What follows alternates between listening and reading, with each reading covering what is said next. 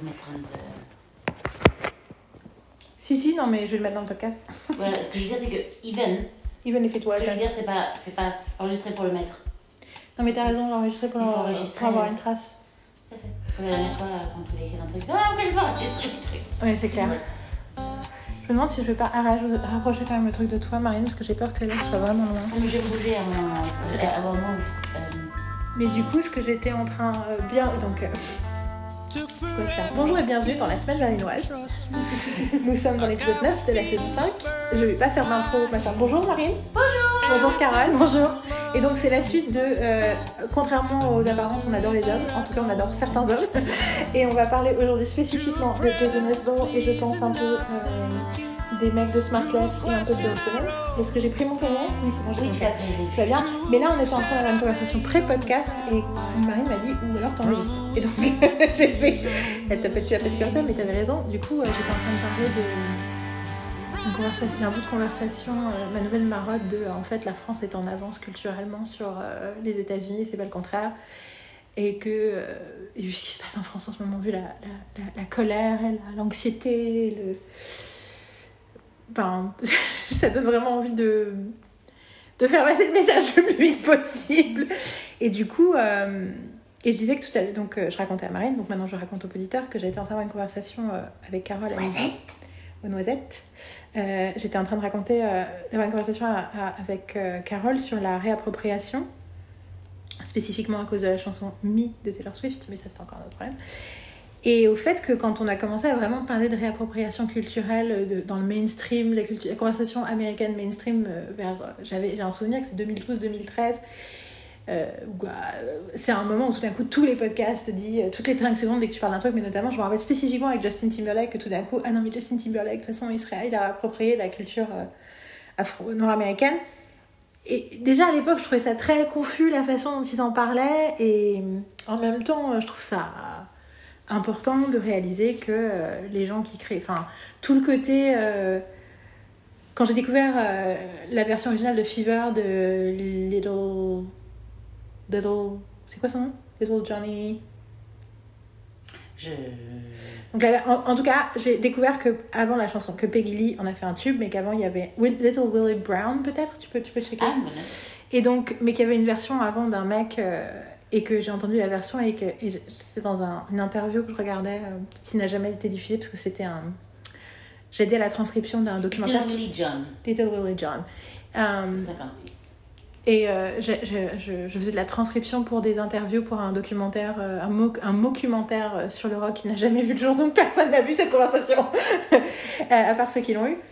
Et il y a un mec qui parlait de la, du rock des années 50 et disait, euh, il parlait du fait qu'il y avait une station qui passait la musique euh, des Noirs et que les autres stations passaient les reprises. Et il disait, euh, pendant que Fever était euh, un succès pour Peggy Lee, le créateur de la chanson Little Willie John était en prison et il allait mourir un an plus tard. Euh, je crois qu'il est mort shot. s'est fait, il s'est fait, il s'est fait tirer dessus. Euh, et du coup, donc, il y a un vrai truc là-dessus. Il y a un vrai truc de, euh, on crée de la musique, euh, on crée de l'art, on crée de la culture et on est payé que dalle et nothing happens. Et ensuite, les gens trouvent ça cool et du coup, ils refont une version pour les blancs et boum, ceux-là, ils, ont ils font de l'argent et compagnie. Après, ce que je trouve très intéressant, c'est que quand je faisais, il y a des années, maintenant c'est un nouveau, le podcast La Semaine Berlinoise, c'est Yael fait une conférence. Et Marie. Quand je faisais My Americana, qui est une, je dis aux noisettes, c'est une compile que j'ai fait techniquement au début parce que Carole partait en vacances aux États-Unis et je voulais lui envoyer un CD de 20 chansons d'artistes américains que j'adorais. Et que c'est devenu- Et c'est devenu une, une, une tentaculaire playlist de 501 tracks où je me rappelle qu'à un moment, euh, Marine a commencé à me shamer en me disant Combien t'as de T'as rajouté combien de chansons cette fois-ci? Parce qu'à un moment, j'ai dit faut que j'arrête d'ajouter des chansons. Mais du coup, du coup, il y a un moment, j'ai dû dire à Marine Non, mais en fait, si je rajoute des chansons, c'est pas grave. Enfin, don't be mean to me. Euh, que j'ai terminé, je pense, en septembre. Alors qu'au début, je voulais te l'envoyer. euh, t'étais parti aux États-Unis fin juillet, début août. Et j'ai fini en septembre. Et j'ai un moment, mais début septembre, j'ai fermé la liste. Et donc, c'est euh, devenu un truc de 501 tracks euh, qui va de 1935 à 2018. Et où c'est en 15 volumes qui ont des titres différents, c'est plus ou moins chronologique. C'est mais pas 20 complètement. albums comme ah, bah, 20 chansons, c'est 15 albums. Oui, c'est ça, c'est 15, c'est pas, c'est pas 20 chansons, c'est 15 albums. Euh, et du coup, euh, qui raconte un peu l'histoire de, de la pop américaine, sachant que c'est My Americana, donc c'est il y a des choix très spécifiques dans le fait que je choisis des chansons que j'aime, et donc il y a quelques groupes légendaires qui ne sont pas représentés. Et la règle, c'est que il y a que des Américains, que c'est il y a une entorse, il y a que des Américains, que et que les gens sont les, les artistes n'apparaissent qu'une fois solo. Ils ont le droit de réapparaître quand c'est un duo, mais il y en a pas beaucoup pour qui je l'ai fait. Et, euh, et j'ai aussi j'ai joué un peu sur le côté que si tu apparais dans le groupe ou en solo, c'est donc pareil, Jenny Lewis et Ray Locale. Il y a une chanson avec elle, une chanson de Jenny Lewis. Mais euh, et du coup, je me suis fait plaisir. Par exemple, de Taylor Swift, j'ai mis Delicate. J'ai pas mis des tracks, les tracks les plus évidents pour plein d'artistes. Et la seule entorse, c'est Joe Cocker. Parce qu'il a, il est devenu, euh, il s'est installé définitivement aux États-Unis à l'âge de 37 ans et il est mort à 74 ou 75 ans. Donc j'ai considéré qu'il avait passé plus de la moitié de son temps aux États-Unis. Et surtout, la chanson que j'ai mise, c'est A Little Help from My Friend, qui est le générique de début de Les années coup de cœur. Et donc, du coup, qui est une. Une chose qu'on associe très fort avec l'expérience de l'Americana. Mhm. Donc, du coup, je me suis dit, oh, allez, ça passe Voilà. J'ai réussi à mettre Stan Getz aussi parce que c'était un duo. euh, non, euh, non de, oui, Stan Getz, mais du coup, Stan Getz, il est américain ou il est brésilien?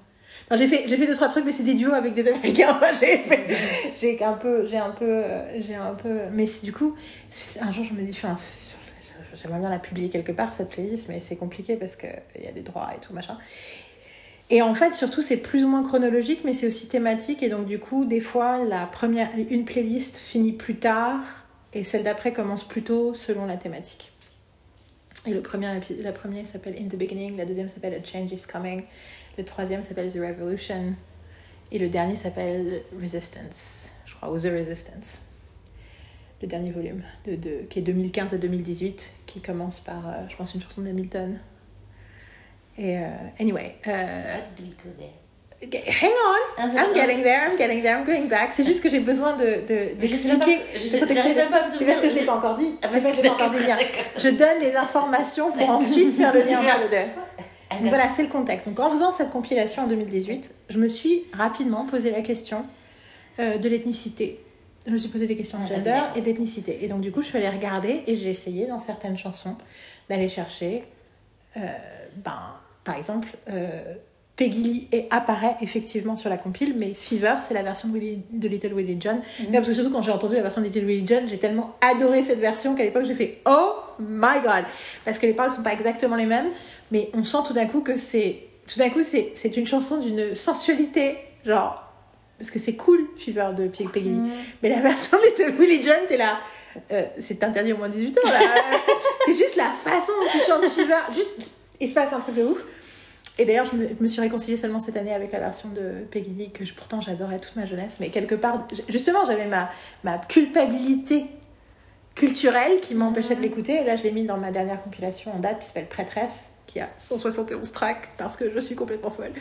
Et tout ça pour dire que je, m'étais posé- je me suis plein de fois posé les questions de euh, quitte à prendre deux chanteuses de jazz, faire, faire attention quand j'ai une version d'une chanson, est-ce que. Voilà, et, que, et de regarder qui sont les plus. Qu'est-ce qu'il y a, ma chérie? Non, je, je, je, je, je suis toujours en train de réagir à ton truc parce que je suis complètement folle. Genre, en, fait, euh, en fait, non, c'est- tes passions en fait. Donc, en fait, pourquoi réduire cette, euh, cette, cette, ce- cette joie de faire des compiles en disant que t'es folle? Genre, why? Pourquoi tu. Pourquoi t'as besoin de te flageoler en même temps. Parce que je dis bien flageole. Moi, je, moi, je dis. C'est ton place de, de flageller. C'est juste pour un peu dire arrête de te flageoler. Mais tu sais, c'est rigolo parce que je pense que n'importe qui qui se parle tout seul devient à l'impression d'être folle. Et que l'idée, qu'il y a très peu de gens qui ont accès à mes compiles ou veulent avoir accès à mes compiles, euh, à qui j'ai que j'essaie désespérément de donner à tout le monde. D'ailleurs, Florian m'a envoyé un message. J'ai posté un truc sur le fait que j'avais mis un maquin, cette chanson qui est devenue un ouh, voilà, c'est ça, qui est une chanson française. Jane, c'est une artiste française, je ne savais pas du tout. Et Je l'ai euh, encore entendu ce matin dans mes reels. voilà, et donc du coup, cette chanson qui date de 2015, mais qui est un espèce de TikTok sensation maintenant, que du coup, Mhm. du coup je l'ai mis dans ma savoir playlist et je l'ai posté sur Instagram. Et, parce que quelqu'un a dit, savez-vous que ça parle d'une. euh, d'une Makeba, c'est une, une chanteuse africaine légendaire. Et j'ai posté en disant, oui, je le sais depuis deux jours, le jour où j'ai mis la chanson sur ma Berlin Summer Playlist. Et Florian m'a écrit, oh, tu peux pretty please, can I. Enfin, tu me la donneras? Et j'étais là, are you kidding? Genre, I would love to give you anything. Enfin, toutes les playlists. Anyway, tout ça pour dire que en me posant la question de l'ethnicité et en essayant justement de faire un effort de regarder quelle version de quoi. Bon, euh, une de mes, ma chanteuse de jazz préférée, c'est la Fitzgerald, donc j'étais déjà encline à favoriser euh, les chanteuses des années 40, 50 euh, qui n'étaient pas blanches, mais quand même, je voulais vraiment. Voilà. Et un des trucs que j'ai trouvé très intéressant, c'est le nombre de chanteuses légendaires noires dont les- la musique est écrite par des blancs. Et notamment euh, Burt Bacharach, Bacharach, on dit en français, euh, Burt Bacharach et plein d'autres artistes. Et l'idée qu'en fait, il y avait tout, en fait, qu'il y a beaucoup plus. Puis du coup, tu sens, enfin, Gershwin, enfin, tu sens aussi tout le truc. Enfin, et puis aussi, il y a aussi tout un truc sur les musiciens juifs qui créent de la musique pour les artistes noirs. Et du coup, tu dis, oh, mais tout ça est bien plus compliqué. Mais effectivement, enfin, après, euh, évidemment, le, le, le privilège reste le privilège. Mais c'est intéressant de, de voir que c'est des métissages culturels qui se passent. Donc, j'aimerais cette... Donc, en tout cas, que du coup, moi, quand, maintenant, quand je pense à l'époque, j'étais vachement réactive à dire, ah, c'est la réappropriation. Puis, mais, mais déjà, déjà à l'époque, je commençais à me dire, mais quelle est la différence entre réappropriation. Enfin, quelle est la différence? Il y a quand même une ligne à poser des fois entre ce qui est de la réappropriation et ce qui est de l'adoption. Et quand moi, je disais, nous, on célèbre Thanksgiving, c'est de la réappropriation culturelle, techniquement, mais c'est une forme non toxique de réappropriation culturelle parce qu'on n'a pas d'impact négatif. Et qu'effectivement, il y a une forme de responsabilité quand tu adoptes culturellement quelque chose. Euh, ben, t'en fais quoi euh, Comment tu honores ou pas honores Cette idée que maintenant le mot totem est considéré comme, euh, comme politiquement incorrect en anglais, y compris comme powwow ou tout ça. Et c'est rigolo parce que totem et powwow, c'est quoi? C'est des choses de la culture euh, amérindienne qui ont été complètement intégrées à la culture américaine. C'est devenu des choses, mais on les applique, on, on les utilise pas de façon. euh, Enfin, il n'y a pas de connotation négative, mais surtout, enfin, on ne les utilise pas de façon détournée non plus. On les utilise pour ce qu'elles sont exactement. On utilise le terme exactement dans ce qu'il veut dire. Mais effectivement, on n'utilise pas le terme en disant oui, on sait qu'on a assassiné tous les Indiens. Même si certains l'utilisent de cette façon-là. Mais du coup, mais du coup, cette espèce de truc de ah non, mais t'as pas le droit de, de, de prendre ce. T'as pas le droit de profiter des côtés positifs de notre culture si tu, vu que tu nous as massacrés dans le passé, ou que tu continues à nous exploiter. Je trouve ça compliqué en fait. C'est pas du tout pour ça que je racontais tout ce truc-là, mais bon, je me suis retrouvée à l'expliquer. Et je trouve qu'en général, l'idée c'est que ce soit compliqué. Je pense que, une fois de plus, le truc c'est que c'est problématique d'essayer de créer des absolus et du coup d'éviter d'avoir des conversations au cas par cas. Qu'en fait, toutes les conversations sont enrichissantes. Qu'en fait, le métissage culturel, c'est un vrai truc qui peut exister et que le fait que si on n'en parle pas du tout et que du coup on ne sait pas comment le faire avec respect, du coup tout ce que ça fait, c'est que ça crée du, de la ghettoisation ou du coup, enfin, ça, voudrait dire que quoi? Qu'on devrait. Enfin, l'idée que je comprends la colère et la frustration euh, quand tu es une personne euh, américaine de couleur, de, enfin, de, clairement, spécifiquement noire, et que tu vois comment ta culture, tous les côtés joyeux de ta culture sont omniprésents dans l'intégralité de la culture mainstream, mais qu'on continue à t'assassiner sans te poser de questions dans la rue euh, quand il y a un malentendu avec un flic, euh, je, je, je, comprends pourquoi c'est ça, c'est insupportable. Maintenant, de dire, du coup, c'est, moralement inacceptable de faire ces choses-là, ça sous-entend aussi bah, chacun sa culture. Mais enfin, vous voyez ce que je veux dire C'est un truc euh, voilà, qui me semble effectivement euh, hyper problématique. Après, ça veut pas dire qu'il faut pas avoir de la. Enfin, on revient à la question du, du trigger et du trauma. C'est-à-dire que je peux très bien comprendre que les gens non blancs de notre, de notre ce moment dans la société, quand ils voient quelqu'un faire de la réappropriation culturelle hors contexte, c'est douloureux. Du coup. Hum, hum. Mais voilà, mais du coup, c'est tout ça. Bon, tout ça pour dire que je, je, je, parlais de ça, pour dire, ça c'est le moment où les Américains ont commencé à m'énerver. C'est le moment en 2013 où j'ai commencé à plus, à plus enfin, et puis c'était pas, ça venait pas d'arriver, mais c'est le moment où ça a commencé à être normalisé, de plus pouvoir dire, euh, de, de tout de suite, euh, de tout de suite euh, être dans le jugement culturel en fait de quelque chose. C'est-à-dire que on est, c'est peut-être ça en fait. C'est le côté, euh, enfin moi c'est le moment, le moment flagrant pour moi, c'est Seth MacFarlane qui présente les Oscars en février 2013. Et, le, et, le, et le, le- la réception de mes podcasts préférés où ils disent tous que c'est un connard de misogyne et moi je suis là, mais vous avez complètement fumé ou genre il a fait la chanson la plus féministe qui a jamais existé les Mhm. Oscars? Sur les boobs. What- oui, sur les Ouais, boobs, ouais. je- qui, est une dénonciation du système hollywoodien, comme le système hollywoodien traite les femmes. Est-ce qu'on attend des femmes pour avoir le droit d'avoir une carrière? Genre, what? Et Jessica Chastain, qui a des années encore se, se, se, se flattait elle-même sur Twitter en disant Je me rappelle l'année où il a essayé de nous. Il m'a proposé sur le truc, genre, mais comment est-ce que tu crois que je vais participer à ton truc misogyne et tout? Et j'étais là. Maybe she is stupid. Euh, euh, D'ailleurs, ça fait penser parce que chaque fois que je critique Jessica Chastain et que je dis non, je disais souvent ah non mais elle est jeune, la pauvre, enfin non, pas la pauvre mais elle est jeune, elle a besoin de temps et à chaque fois Marie me dit elle n'est pas jeune, elle a notre âge. Mais par contre, un truc qu'il faut pas oublier sur Jessica Chastain, c'est qu'elle a grandi dans des conditions extrêmement difficiles. Mhm. Elle a grandi dans la plus grande pauvreté et effectivement, je pense que le niveau d'armure pour survivre à la pauvreté crée que j'accepte, je, je, je, je- malgré tout, je considère que le privilège donne accès à plus de flexibilité Mhm. dans la- l'esprit et que je peux comprendre qu'on soit un peu plus catégorique. Et il y a plein de choses que j'adore. J'adore regarder Jessica Chastain dans ses films, mais je trouve que très souvent, elle dit très- plein de choses très belles et très. Voilà, de temps en temps, elle dit une connerie. It's a price you pay, right?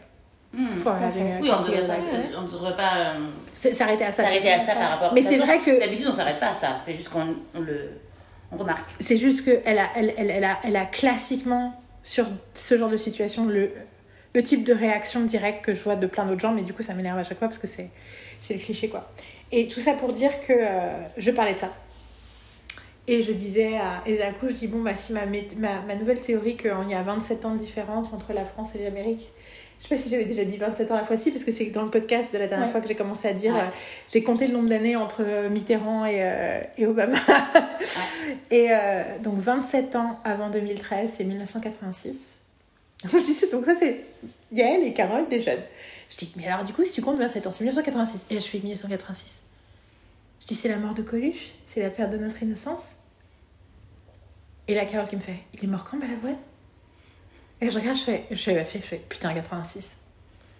Et là, je dis, en fait, il y a des time jumpers qui sont allés fucked up la timeline culturelle française en, a- en faisant mourir Balavoine et Coluche en 86 et en en faisant perdre notre, euh, notre innocence et en nous rendant tous cyniques.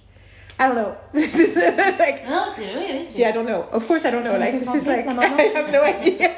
Maintenant que tu parles de 27 et de 27 ans, ça me fait penser à l'obsession de mon père pour ce qu'il appelle, enfin, je pense qu'il n'y a pas que lui qui l'appelle comme ça, le club des 27.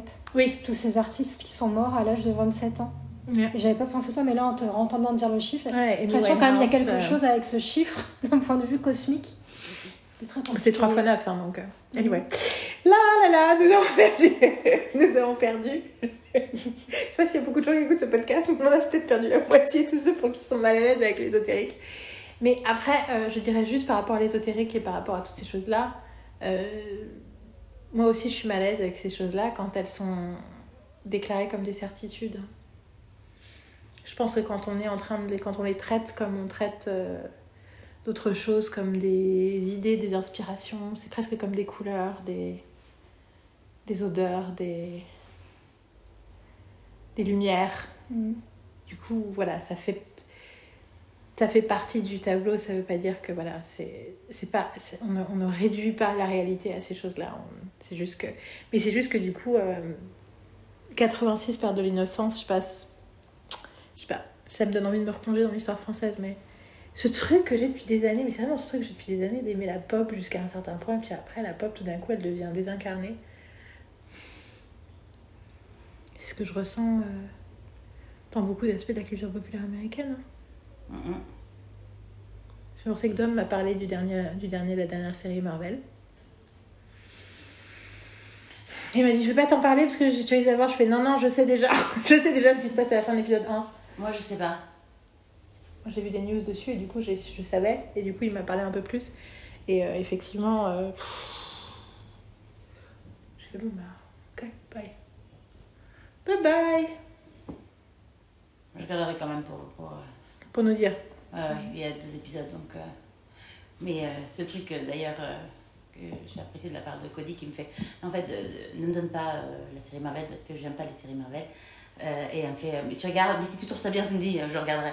Mais elle avait bien aimé, comme euh, moi d'ailleurs, j'ai bien aimé aussi. la- Mais j'ai pas vu jusqu'en entier, en entier parce que j'ai pas. Mais euh, Miss Marvel. Et Hawkeye. Et Hawkeye. Hawkeye aussi, Hawkeye. Hawkeye, seule que j'ai j'avais, aimé C'est seule que j'ai envie de voir, Il y, a des choses, il y a des choses que je ne trouve pas euh, bien. En fait, la- rien pour les acteurs. Mais c'est, c'est important, c'est un moment dire, important et c'est. c'est- T'as Hailey Steinfeld, Steinfeld t'as, t'as Jeremy Renner et, et rajoute Florence Pugh. Je suis là, ok. T'as la famille, euh, t'as la famille, euh, t'as la famille Hawkeye. Enfin, enfin, Tu, t'es- t'es- vois les enfants, tu vois les machins, tu vois les a family quoi. Donc en gros, it's nice. Ah. Ne, pas, pas sur tous les épisodes, mais en fait, c'est sa vie quand même.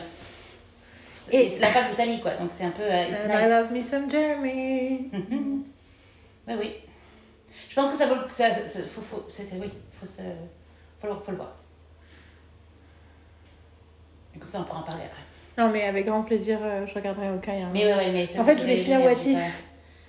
Mais c'était tellement chiant à regarder What If parce que ça m'énervait tellement. Oh, j'avais les premiers Narrativement, ça m'énerve tellement. Ah, mais j'ai essayé le premier et j'ai fait genre, non, mais en fait, euh, no Moi j'ai regardé la moitié et c'est Ouais. tellement à chaque fois c'est genre on va vous montrer un truc vachement plus intéressant ou du coup que des trucs sur la diversité mais du coup vu que tous les personnages vu que c'est très- assez mal écrit et que tous les personnages sont déshumanisés du coup c'est encore ce truc de c'est le truc que tu veux qu'il se passe mais tellement mal écrit que du coup ça vient complètement à l'encontre de du propos quoi je repensais à ça parce que je pense à- en regardant, en regardant Buffy Angel, je pense vachement bien sûr à la complexité de Buffy Angel et à quel point il, il- parle de, sujets sensibles de façon avec des approches intéressantes mais aussi complexes, avec des personnages qui sont loin d'être parfaits et tout ça. Et, et d'un coup, je pensais à l'alternative d'avoir un truc, ce que les gens appellent, ce que les gens appellent le politiquement correct, qui n'est pas le politiquement correct. Le politiquement correct, c'est on va prendre en compte l'impact que ce que ce qu'on dit peut avoir sur des gens qui sont différents de nous. It's not a bad thing. Mais, le, le- mais quand ça devient une espèce de, de, de, de police de police de la... Ah, je t'ai dit un truc fort là-dessus l'autre jour. Je pointe Carole du doigt. que je- à tel point que j'ai dit, il faut que je le note. J'ai dit un truc sur la bienséance et sur l'humanisme. C'est ça. J'ai dit, au départ, le principe du politiquement correct, c'est de faire rentrer plus d'humanisme dans, notre façon dans sa façon de s'exprimer. Donc, prendre en compte l'humanité de plein de gens, de tout le monde. Ce que la façon dont les gens parlent du politiquement correct et la façon dont ils, ils considèrent le politiquement correct trop souvent, c'est comme si c'était des règles de bienséance. Ils en ont fait des codes de manière plutôt que en oubliant ce que c'était au départ, qui était une reconnaissance de l'humanité.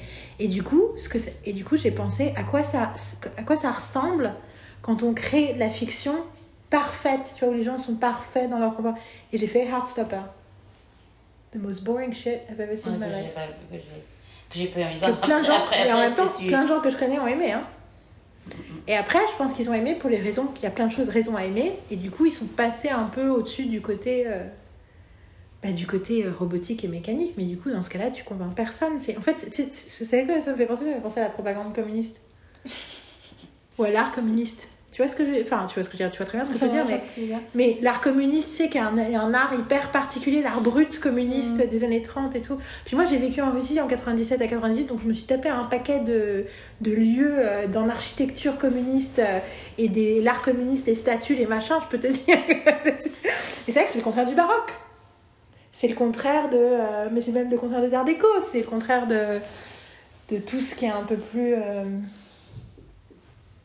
Bah, fleuri, complexe. euh, Ouais, on va tirer des lignes droites, on va dire c'est comme ça et pas autrement qu'il faut penser, quoi. Mm. Et, et c'est c'est- c'est rigolo, c'est une, bonne- une bonne analyse de communisme parce que c'est vraiment ça. C'est au départ, t'es là, genre, euh, il y a une injustice, il y a des oppressions, il y a des choses d'art qui se passent, qu'il faut bousculer le système pour rétablir l'équilibre de la justice. Mais du coup, on est tellement terrifié par la nature humaine que du coup, on crée un système où les gens ont plus le droit d'être humains. Did I just say something really profound? Yes. about identity politics? okay, I mean, it was profound to me and to you, which matters. Anyway, Ah, donc parlons parlant de gens qui nous donnent de l'espoir dans cette longue quête vers plus de justice et de, et de douceur. Pour mon plus grand bonheur, Marine a dit il y a quelques jours que peut-être on pourrait regarder tout ensemble Jason Isbell, le documentaire. Et sur le coup, finalement, c'est pas fait parce qu'on allait voir un film ce soir-là. Et moi, j'ai dé- déclaré mon désespoir de oui, mais ça se trouve, ça va pas se faire du coup. Auquel Marine a dit non, mais j'ai toujours envie de le regarder. mais bon, I was scared. Et finalement, c'est arrivé. C'était quand? C'était vendredi soir? Ouais, c'était vendredi soir. J'ai pas dit la date, tiens. Nous sommes dimanche. Nous sommes dimanche euh, De, 2 juillet.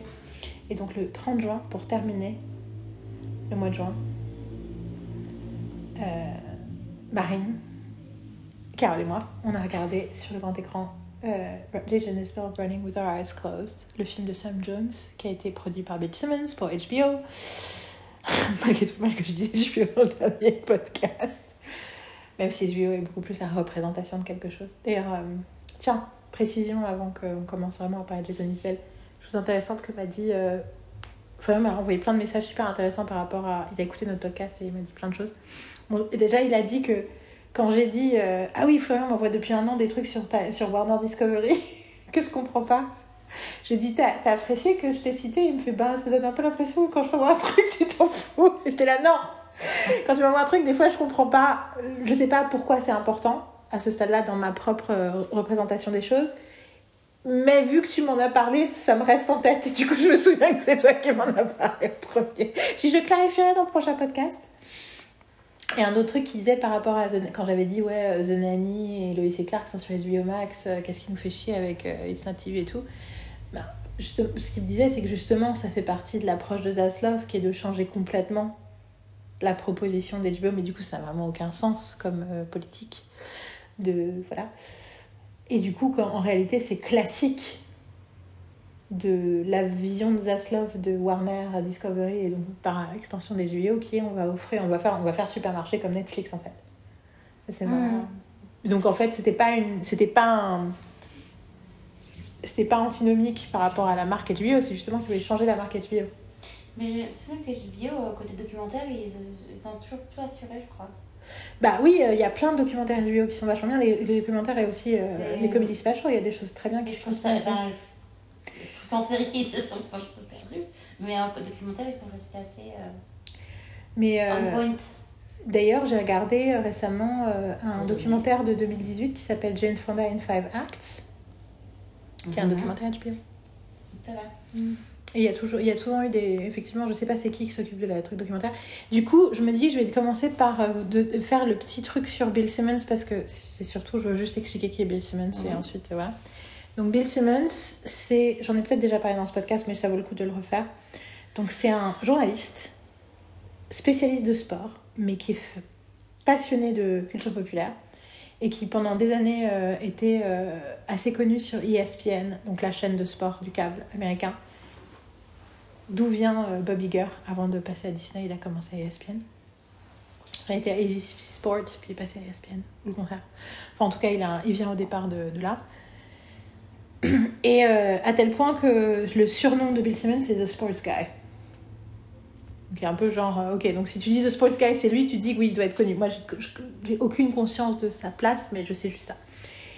Euh, et j'ai appris euh, son existe enfin, j'ai appris qu'il existait, euh, j'ai découvert son existence, voilà. Été 2011, à un moment où je commençais à. J'écoute des podcasts, beaucoup de podcasts depuis 2007-2008. Pendant les premières années, j'écoutais des podcasts complètement indépendants. Et puis autour de 2010-2011, j'ai commencé à me passionner pour les podcasts, ce que j'appelais les podcasts institutionnels, qui étaient les podcasts créés au sein de rédactions de magazines. Et du coup, c'était des versions libres et conversationnelles, de, mais de la part de gens qui, avaient, euh, bah, qui étaient des journalistes et qui se posaient des questions, qui avaient accès à des recherches, qui écrivaient des articles et tout. Et du coup, j'adorais le côté c'est comme du journalisme, mais en à bâton rompu. Et du coup, c'était beaucoup des conversations qui étaient basées autour de questionnements plutôt que de. C'était pas des chroniques, c'était pas des émissions de radio, c'était. Voilà. Spécifiquement, j'aimais beaucoup les podcasts de Slate. En partie parce que Stephen Colbert était obsédé par le Politics podcast de Slate et du coup il en parlait tout le temps dans son émission, donc c'est comme ça que j'ai appris son existence. Et j'ai un peu élargi le truc et j'ai découvert les podcasts de Grantland. Et Grantland, c'est donc un site qui avait été créé par Bill Simmons, sponsorisé par ESPN, où il y avait beaucoup de contenu sportif et beaucoup de contenu culturel. Et c'est là que j'ai découvert mon premier grand podcast que j'adorais. Euh, de l'époque était Hollywood Prospectus, qui était Chris Ryan et Andy Greenwald, dont j'ai parlé 200 000 fois, qui sont les personnes qui m'ont les premières personnes que j'ai entendu parler de euh, Pitch Perfect, les premières fois que euh, j'ai entendu une conversation intelligente sur euh, l'art de la pop selon Taylor Swift, c'est la raison pour laquelle j'ai regardé le clip de Blank Space quand, quand 1989 est sorti. La raison pour laquelle je prenais ça un peu au sérieux, c'est parce que à l'époque, je pense pas que ce serait le cas aujourd'hui, mais Andy Greenwald et Chris Ryan avaient une super conversation. J'adorais aussi parce qu'ils parlaient de tous les épisodes de Girls et c'était hyper rafraîchissant d'avoir deux mecs hétéros qui parlaient de Girls sans aucune misogynie, au contraire. Mhm. Il y avait un autre podcast qui s'appelait Girls in Hoodie, où c'était trois nanas, pour le coup, elles étaient vachement plus misogynes avec Girls, mais elles parlaient de Girls comme si c'était leur copine. C'est qu'elles n'en parlaient pas comme de la fiction, elles disaient oui, elle a fait ci, elle a fait ça, etc. Et c'était hyper intéressant de voir le transfert qui se faisait, passait pour une certaine génération pour cette série. Girls in Hoodie, donc tout ça, c'était des podcasts de Grantland. Girls in Hoodie, c'était le podcast dans lequel un jour Ryan Johnson faisait partie de la conversation. Genre, j'étais là, mais c'est le mec qui a fait Looper Qu'est-ce qu'il fait là? Et ils ont tous une conversation pendant tout le truc, et à un moment, ils parlent pendant 30 minutes des Real Housewives, et à aucun moment, je, ne sais plus quelle télé-réalité, franchement, c'était les Kardashians, et aucun moment Ryan Johnson n'est négatif, n'est dismissive, n'est arrogant. Au contraire, il est, con, il est content d'être là. On parle à aucun moment, c'est de la promo ni quoi que ce soit, c'est pas une interview. Il était juste là, donc il papote avec nous. Et ça, je m'en suis. Voilà, on va parler de Ryan Johnson, je pense, dans le prochain podcast, mais c'est, un moment charnière pour moi dans ma relation avec Ryan Johnson. Il y avait aussi un autre avec un mec qui, a, qui s'appelle Papa Popo, je sais pas quoi, il a un nom pas possible, euh, grec, et Wesley Morris, qui entre-temps était déjà, avait déjà eu le Pulitzer de critique de cinéma pour, pour l'époque où il bossait à Chicago Tribune. J'ai écouté leur podcast pendant, un an, pendant six mois, jusqu'au jour où Beyoncé a sorti un album, et j'étais un peu mal à l'aise avec la façon dont Wesley Morris parlait de Beyoncé. C'est-à-dire? Bah, Je trouvais ça un peu machin, et c'est là que j'ai compris qu'il était noir, et j'avais jamais compris depuis six mois, et tout d'un coup, quand j'ai compris, et je fais Ah, c'est pour ça qu'il en parle comme ça, parce que justement, il y avait un côté de ownership de la culture noire que je trouvais hyper genre, c'est so weird, et en fait, ah non, mais c'est un homme noir, et un an après, j'ai découvert qu'il était homosexuel, et j'ai fait ah, How did I miss this about him? Mais, mais tout ça explique cela. Et j'ai, mais notamment, j'adorais leur conversation. Ils avaient fait un numéro incroyable sur Inside Out avec une psy où ils avaient parlé de. Avec une psy. Enfin, hmm. Non mais Grantland, The Grantland Age, j'ai hmm. tellement passé d'heures là. Je parle tout le temps d'une anecdote. Euh, c'est, je me rappelle toutes les. En plus du coup j'écoutais euh, les trois podcasts et du coup j'avais trois versions différentes de d'un événement culturel. Par exemple, je me rappelle quand Her est sorti, qu'ils ont parlé de Her, qu'ils ont parlé du tournage, et qu'ils ont parlé. Enfin. Mais tout ça, tu sentais qu'il y a le côté Bill Simmons. De temps, et, de temps, et Bill Simmons, il avait son podcast aussi, où généralement, deux tiers, il parlait sport, et puis un tiers, il parlait pop culture. Et de temps en temps, euh, il disait à Andy Greenwald de venir parler séries, et donc il commençait à parler de séries et tout. Et il y avait un truc chez ce mec, et tu sentais que c'était le il y a un côté, il a pas embauché ces gens-là pour rien. Il y a un truc très. Euh, il y avait un truc hyper rassurant aussi de genre euh, si Bill Simmons et Trouve Intelligent sont des gens intéressants. Je me rappelle qu'il y avait aussi un moment que pendant quelques semaines j'ai écouté un podcast où euh, je suis en train 2013 c'est l'année de Miley Cyrus au MTV Awards aussi j'ai failli assassiner j'ai voulu failli brûler mon ordinateur parce qu'il y avait personne sur internet qui disait quelque chose d'intelligent sur la question. Je crois que mm. justement, Grantland, c'est peut-être les seuls qui ont été moins cons, mais encore, je suis même pas sûre. Pardon? C'est a 10 ans, c'est les 10 ans de ma... du début de mon divorce culturel avec la... les critiques américains. Euh, mais il y avait un truc. Euh, il y avait un truc hyper euh, touchant dans sa façon de parler de, la, de prendre la pop culture au sérieux et en même temps d'en parler comme un truc du quotidien euh, et ce qui m'avait aussi marqué, c'est que autour de cette période-là, mais en plus, je suis en train de penser que ça aussi, c'était en 2013 que j'avais entendu cette euh, émission-là. Peut-être qu'au début, j'écoutais Grandland, mais j'écoutais moins. Whatever. J'ai des souvenirs visuels de pièces dans lesquelles j'étais. Je me dis, ça, ça peut être en 2013, mais whatever. Un des trucs qui m'a marqué Bill Simmons, c'est la première fois que je l'ai entendu euh, parler de Beverly Hills. BH 90210, l'original. il avait invité euh, Brian Austin Green dans l'émission. Et il a passé une heure à parler de toutes ses favorite storylines de Beverly Hills en mode. Ouais, et en gros, en gros, il s'était tout bingé, c'était rediffusé sur je sais pas quelle chaîne tous les jours dans les, au milieu des années 2000, 2010. Et du coup, il avait tout revu, toute l'intégrale de Beverly Hills. Et du coup, il arrêtait pas de parler de la série. Mais vraiment, enfin, et en fait, je me suis dit, I love this guy. Mhm. Il y avait quelque chose de tellement. Il y a un truc tellement fort chez ce mec-là. Et ensuite, il a fait aussi une super interview avec Luc Perry où il a moins parlé de Valet parce que Luc Perry était moins game que Brian Austin Green, mais quand même, euh, qui était une super interview. La première fois que je l'avais entendu, c'était parce que je- au moment de Girls, du coup, il avait fait une interview avec Lena Dunham et j'avais trouvé l'interview hyper euh, respectueuse, euh, Mhm. hyper intéressée, intéressante. Enfin, voilà. Plein de trucs, plein, mais plein de moments culturels importants qui ont été contextualisés par moi, par les gens de Grantland, donc les gens qui bossaient pour Bill Simmons. Il s'est passé un truc, j'ai l'impression que c'est parce qu'il a dit, il, il a protesté à un moment où ESPN a viré quelqu'un. J'ai l'impression que c'est au moment où la journaliste d'ESPN a tweeté un truc en disant que Trump était raciste. Et à cause de ça, elle s'est fait virer. C'est plus compliqué que ça, mais elle s'est fait virer. Et lui, je pense qu'il a dit quelque chose contre. J'ai l'impression que c'est ça, ou ah, c'était un truc avec un un un, un owner qui a dit des trucs racistes, un owner d'équipe euh, de, de sport. Je sais plus, mais j'ai l'impression que c'était un truc comme ça. Et du coup, tout d'un coup, ça a été euh, la fin avec ESPN, et c'était le mec d'ESPN depuis 20 ans, donc tout d'un coup, il n'y avait plus rien. Et quelques mois plus tard, il a créé un site qui s'appelle Ringer. Et pour le coup, euh, c'est un. Tous les gens, enfin beaucoup de gens que je suivais sont. Tout d'un coup, ils étaient là. Chris Ryan et Andy Greenwald continuent à avoir un podcast s'appelle The Watch, que je n'arrive plus à écouter parce que ça fait 5 ans que chaque fois que je l'écoute, il se pamoisonne devant toutes les merdes du câble que je déteste. De toute façon, le jour où Andy Greenwald a dit que Lady Bird était le meilleur film de l'année, j'ai fait. et à une, et une période, je disais à Carole, mais à une période, Andy Greenwald, tout ce qu'il disait, j'étais d'accord. Mhm. En plus, j'avais découvert qu'il était pote avec euh, Ben Gibbard de Descapuli, qu'il avait, que c'est un des premiers journalistes à avoir écrit sur Spoon, que, euh, que c'est lui dans Backstage qui a convaincu Jenny Lewis de se mettre à enregistrer son album The Voyager. Donc, genre, je, Puis forcément. je, je veux dire, Andy, Andy, c'était, tu vois, en plus, Ouais. et pour le, mais pour le coup, obsédé par le cinéma français. Ceci explique cela. Mais, mais je l'ai continué à les trouver très sympathique, mais je- I don't feel safe. I used to feel ouais, safe, ouais. I don't feel safe. Anyway, avec leurs opinions, parce que leurs opinions m'énervent. Puis c'était lui, je pense que j'en peux en parler la dernière fois, c'est la première personne que j'ai entendu dire euh, peut-être qu'il faudrait qu'il y ait plus de temps entre les saisons qu'un an. Et J'étais là, oh no, don't be French! et, euh, et en même temps, je me rappelle aussi par exemple d'une fois où il avait parlé avec John Hamm, il était très fan de Mad Men. Et il avait parlé avec John Hamm et euh, dans, une, dans un des podcasts, et John Hamm lui avait dit que après chaque épisode, il y avait certaines choses qu'il lisait. Et un des choses qu'il- une des choses qu'il lisait, c'était le récap d'Andy Greenwald. Et il- I don't know.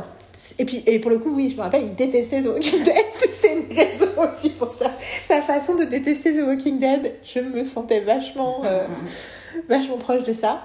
Et puis, le, et le côté de Taylor Swift, quand, le, quand Night est sorti, en fait, ce qui s'est passé, c'est que, pour le coup, dans un des podcasts de Slate, il y avait, ils étaient trois, et l'ancien rédacteur en chef de Slate, que j'aimais beaucoup, a fait tout un truc genre je déteste non c'est pas l'ancien rédacteur whatever mais un mec que j'aimais beaucoup a fait tout un truc genre non mais non c'est que la- c'est que c'est en gros c'est du carton pâte c'est pas une vraie personne c'est juste un algorithme euh, Taylor Swift. Et les deux autres étaient en mode tu devrais écouter euh, un song de son premier album euh, The Sound of Screen Doors machin. Ça m'avait marqué mais par contre la nature de la conversation entre Andy Greenwald et Chris Ryan c'était très différent. Chris Ryan a dit euh, du coup mais Taylor Swift t'es au courant t'as suivi qu'elle sorte son album aujourd'hui? Et, dit- et Andy Greenwald fait tu plaisantes? Non, ce matin, quand je me suis réveillée, j'ai eu une annonce de iTunes qui me disait un album que vous avez précommandé est à présent disponible. Il dit Are you kidding? Il dit, enfin, en mode genre, je suis un commentaire, je, je fais du commentaire culturel professionnellement, je crois vraiment que je peux me permettre de ne pas écouter Taylor Swift. Et puis surtout, il dit, il avait dit, euh, il avait dit, euh, c'est un mass, c'est comme une thèse, euh, c'est comme un, ouais, ça, c'est comme un, un, un travail de doctorat sur, laquelle, sur ce que c'est que de faire de la pop.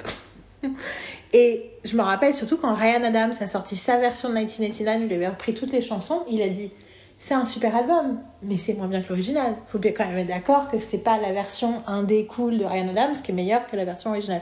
Donc voilà, tout ça pour dire que pourquoi je me sentais safe auprès de Andy Gilmore et Mhm. Ryan. Bon, après, ils ont plein d'autres trucs. Et Indigo World, entre temps, il crée des séries. euh, et il a créé la série avec Rosario Dawson, là où j'ai failli mourir d'ennui en pilote. J'ai pas regardé la suite. Mais laquelle? Euh, tu sais, tu te rappelles de ce Ah, que J'ai oublié, le titre. Ah, bah, ça, c'est ça. Attends, j'attendais que tu me dises. Mais c'est un truc, mais je sais qu'il est fan, il est fan de Elmore Léonard et de plein de trucs euh, de, toutes du- les histoires, etc. Mais je voulais savoir si j'avais oublié le nom du truc. Et comme t'as oublié aussi, bon, après. Et du coup, bon voilà, mais il y a quand même des trucs euh, sur Ringer qui continuent à exister, qui continuent à être cool. Ils font un truc qui s'appelle les Rewatchables, où ils reparlent d'un film qu'ils n'ont pas vu depuis longtemps et qu'ils ont aimé. J'ai regardé euh, il y a quelques jours euh, deux heures et demie de conversation sur euh, The Town de Ben Affleck, qui est un film que j'adore, et c'était passionnant. En plus, c'était passionnant parce que sur quatre, ils étaient quatre et il y avait trois qui venaient de, qui venaient de Boston et un qui a vécu à Boston. du coup, c'était très très fun. Et euh, et ouais, il y a plein de trucs, euh, il y a plein de trucs qui, sont cool sur Ringa.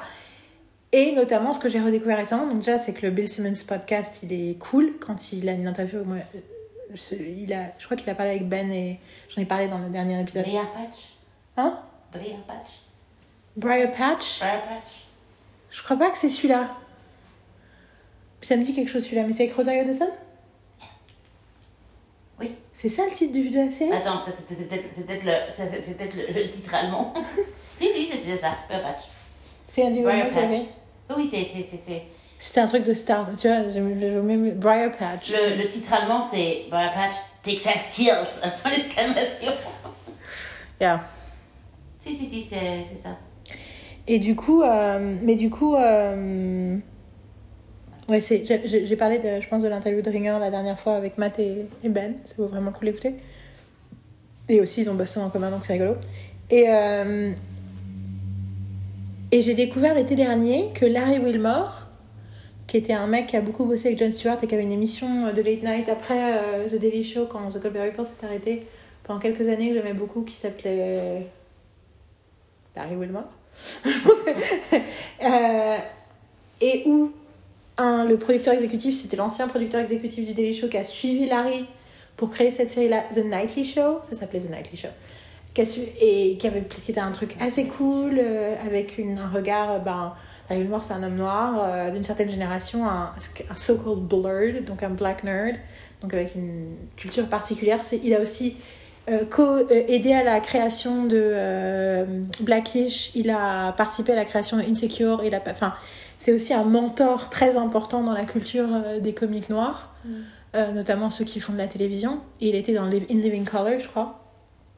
Comme ça qu'il est devenu connu, qui était le SNL euh, où les gens n'étaient pas tous blancs. Mais il y avait aussi Jim Carrey, je pense, dans Color. What- Whatever.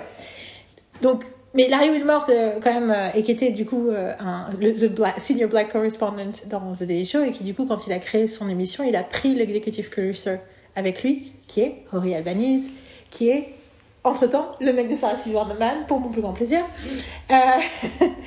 Et, et, du coup, euh, et du coup, un des trucs du format, c'est que le troisième, c'était toujours trois segments, et le troisième segment, c'était toujours une conversation c'était trois, quatre autour de la table, et ils parlaient de topics, et ils n'étaient pas tous d'accord, et c'était pas des interviews. Et c'était... euh, et j'ai appris à beaucoup aimer Larry Wilmore à l'époque, aussi le fait que dès le premier épisode, il a dit, euh, il a dit que Bill Cosby, c'était pas acceptable. Enfin, tu vois qu'en gros, le truc sur Bill Cosby, c'était inacceptable et que c'est pas parce que euh, c'était Bill Cosby qu'on allait, on allait se taire et que du coup, chaque, régulièrement, il leur parlait en disant That's right, I haven't forgotten about you, motherfucker. C'est son grand truc sur Bill Cosby.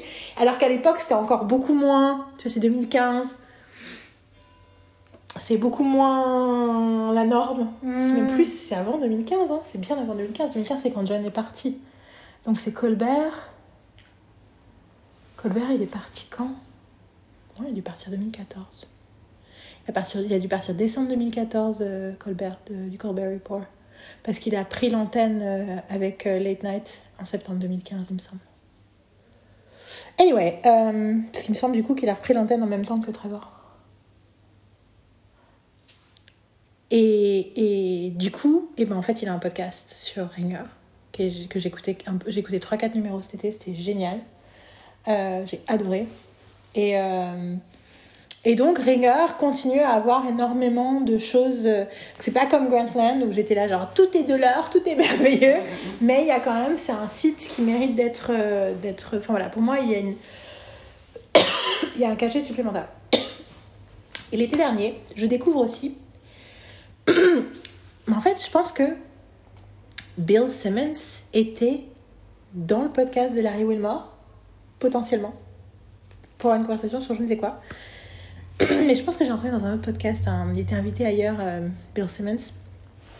Et à un moment, il parle, il parle de documentaires. Tout est. je pense que c'était intéressant. Non, c'est intéressant tout ce que j'ai raconté sur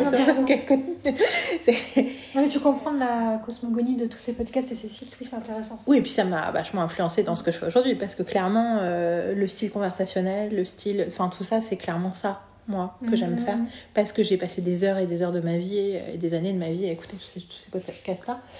Et euh, et il y avait quelque chose de... Et c'est vrai que l'idée d'avoir l'impression que tu assistes à la conversation qui se passe au lunch ou qui se passe euh, pendant la pause café euh, ou, euh, ou après le digestif, euh, quelque chose que, où justement les gens sont en train de réfléchir ensemble plutôt qu'en train de, de te faire euh, leur petit rapport. euh.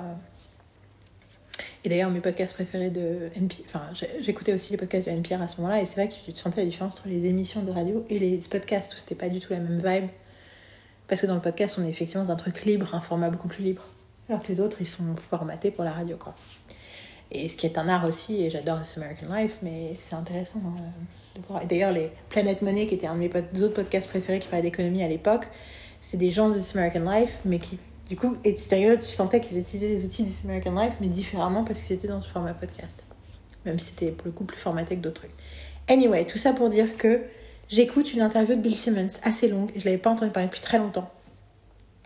Et où il parle de trucs, et je découvre que un truc légendaire dans la culture américaine, c'est les documentaires d'ESPN 30 for 30, qui est un truc qui a commencé dans les années.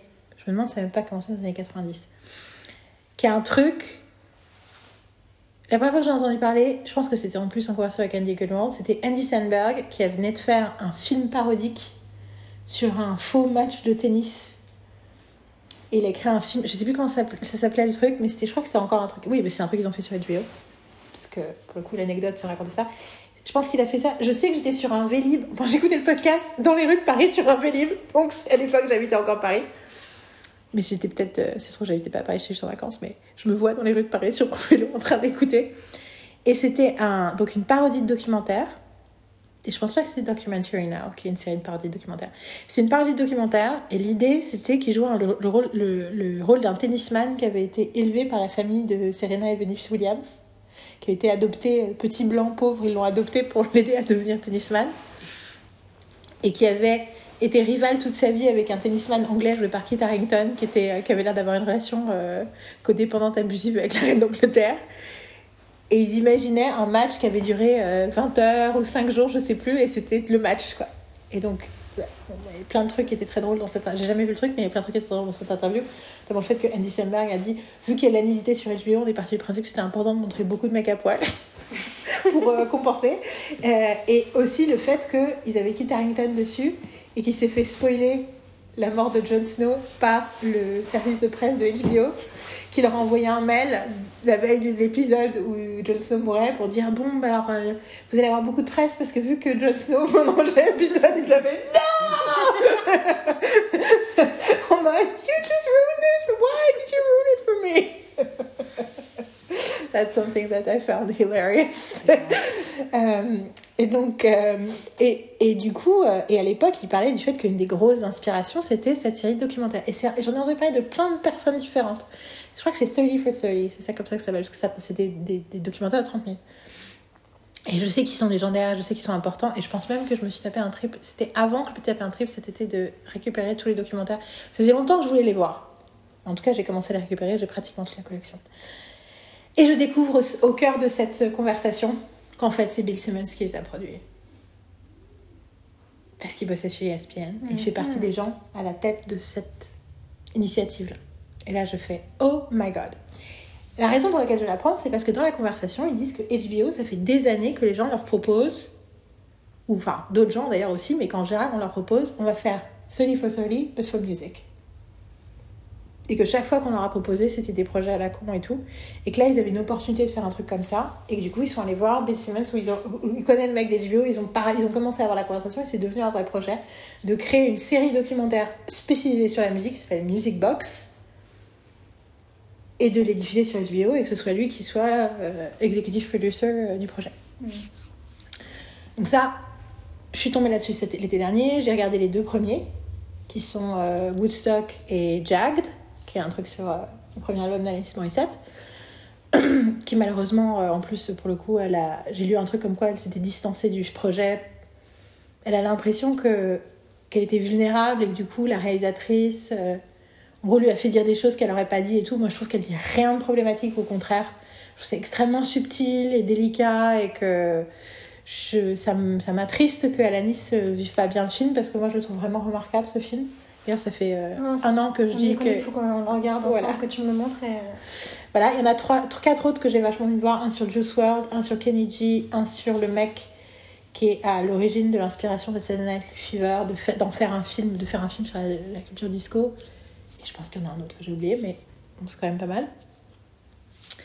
Et du coup, je découvre complètement par hasard que, enfin, je vois passer un truc sur euh, un post du label de Jason Isbell sur le fait qu'il y a un- en mars, mais genre mais deux semaines, trois semaines avant la sortie, quoi. Je vois passer un truc comme quoi, oui, un documentaire qui sort euh, sur euh, l'enregistrement du dernier album Reunions. Je fais what?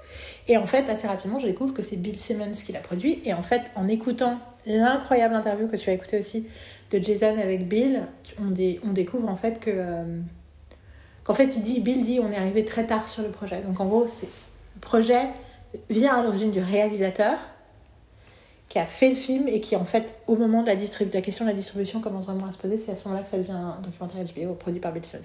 Donc c'est pas directement, euh, voilà, mais en même temps tout est lié. Et l'autre truc, donc le réalisateur Sam Jones. Je n'ai toujours pas écouté son podcast, mais il a un podcast assez légendaire. J'ai l'impression dont Dax Shepard euh, nous parlait tout le temps au début de Armchair Expert, dit oui, Sam Jones, Sam Jones. Je pense que c'est lui dont il parlait tout le temps. Ouais. Et je sais parce qu'ils ont été invités et tout. Et c'est reconnaissable, les extraits YouTube de ces interviews-là sont reconnaissables parce que c'est toujours en noir et blanc.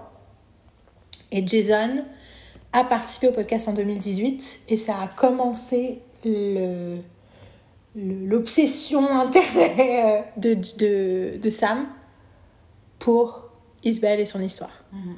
Et ça vient de là. Et que du coup, il est photographe, il est filmmaker. Et...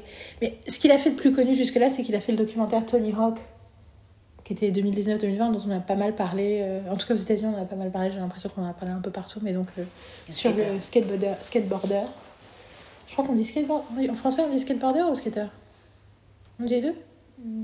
Un mec qui fait du skateboard. Je pense qu'on dirait plus skater en français. Mais je pense qu'on dit les deux. Skater, skateboarder. Je sais pas. Pourquoi je veux dire skateboarder? Voilà.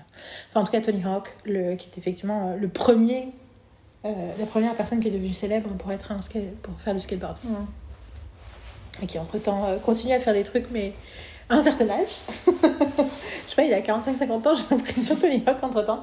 Et euh, voilà. Et donc, c'est un film. que- Donc voilà, ça, c'était le préambule. Euh, c'est tout ce que je non ça c'est tout ce que je voulais je voulais que vous sachiez sur le contexte de ce documentaire. Parce que du coup ça crée ça veut dire quand même une relation parasociale mais une relation intime qui dure des années avec euh, Bill Simmons qui enfin qui colore quand même aussi tout ce que tout ce que ça me fait enfin tu vois le fait, que ce soit lui qui présente ce truc qui mette son nom dessus et bien sûr c'est un oui ça c'est oublié de le dire les autres producteurs, donc qui pour le coup étaient à l'origine du truc, de- du documentaire, c'est les frères Duplass. Donc là aussi, c'est les frères, euh, bon, aussi Marc et. C'est quoi Jay. Marc et Jay Duplass, merci. euh, qui, euh, qui ont fait plein de choses, qui sont des, des, des, des, des producteurs ultra indépendants, parce qu'ils font des petits, des micro-projets, mais qu'on adore, euh, notamment Tangerine de Sean Baker, mais plein d'autres choses. Il y avait la série aussi qu'on avait adorée, Togetherness. Ouais. dont j'ai vu que la saison 1, mais j'ai adoré la saison 1. Et, euh, et donc, euh, donc l'un des deux, euh, c'est Marc qui entre-temps est dans The Morning Show. D'ailleurs, j'ai une, une wild prédiction que The Morning Show saison 3 va être mieux. Et que je vais peut-être regarder. c'est une my wild prédiction. J'ai vu passer une photo de Marc Duplass et Jennifer Aniston, j'ai fait en fait, I want to try again. mais, mais donc voilà, et donc les frères du place, donc ça fait quand même beaucoup de monde, beaucoup de monde autour de ce projet. Et, euh, et tout ça pour dire que j'avais. J'ai eu quand même 2-3 semaines pour y penser avant que le, que le, documentaire euh, existe, soit sorti et que je puisse le trouver. Et du coup, mon niveau d'attente, vu mon rapport à Jason Isbell euh, qui est, et à sa femme Amanda Shires, qui est, j'y reviendrai, mais c'est pas, pas le truc principal dont j'ai envie de parler. J'ai envie d'abord parler du film avant de parler de mon rapport à eux. Mais vu le rapport extrêmement profond, je, fais, je fais genre limite un transfert de, de, dans une autre dimension, ce serait euh, ce que mes parents auraient pu devenir euh, s'ils avaient été. euh, plus c'était autorisé à être des artistes, s'ils avaient été moins traumatisés dans leur life. Ou... Après, Jason et Amanda ont été traumatisés, mais en tout cas, il y a un espèce de truc de ce sont my people, mes valeurs, mais enfin, il y a un truc très. Et puis, effectivement, au début de la pandémie, particulièrement, ça s'est vachement euh, ancré parce que Amanda a fait des lives de sa grange pendant un mois entre le 20 mars et le 20 avril et que ça m'a vraiment, euh, je pense, sauvé. euh, sauvé de la de l'abysse émotionnelle dans laquelle j'aurais pu tomber à cette période-là. Parce que je savais qu'une fois par jour, je pouvais regarder Jason, Amanda et leurs amis faire de la musique et qu'il y avait quelque chose d'incroyablement healing in doing that. Mais du coup, tout ça, ça crée quand même quelque chose de très presque impossible à satisfaire en fait. Comment est-ce que ce film pouvait répondre à ce que j'espérais que ce film soit? Et je pense que ce que fondamentalement j'espérais que ce film soit plus que quoi que ce soit d'autre, c'était une j'allais dire une invitation, mais c'est même pas une invitation, mais une, une représentation de ce qu'il représente pour moi en fait. Une façon que je me dis si quelqu'un qui n'a jamais entendu parler de regarde ce film, ils vont comprendre pourquoi ces gens-là sont importants. Et euh, c'est exactement ce que j'ai ressenti tout en étant. Enfin, ce que j'ai surtout ressenti, c'est que. Non, ce que j'ai ressenti, c'est que justement, je ne savais pas à quel point ça marchait comme ça, parce que j'étais incapable de voir le truc de façon euh, en dehors de mon expérience du truc, qui est Ah, vous êtes en train de me confirmer et de m'expliquer énormément des intuitions et des ressentis que j'ai autour de ces personnes et de leur travail. Et je comprends pourquoi je suis tellement attachée, je comprends pourquoi je, je, je me sens tellement liée, pourquoi je me reconnais tant dans ce qu'ils font et tout. Et donc, du coup, quelque part, du coup, c'est en plus ma curiosité énorme de. Je me demande comment quelqu'un qui n'a jamais. Voilà. Et du coup, je pense que la première plus grosse surprise que j'ai eue à la fin du film, c'est quand Marie m'a dit Oui, mais je savais ce qu'il racontait dans le film parce que je l'avais, j'étais déjà au courant. Moi, je disais Ah bon, je savais pas que tu savais quoi que ce soit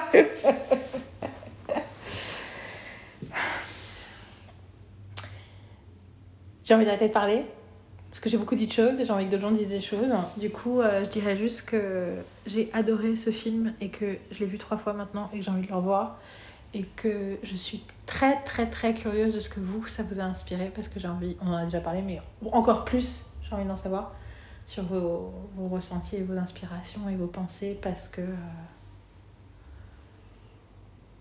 parce que ça me touche tellement que je... Enfin, du coup, ça devient comme euh, une rencontre précieuse. Vous voyez ce que je veux dire? Mhm. T'as envie de savoir comment un truc aussi.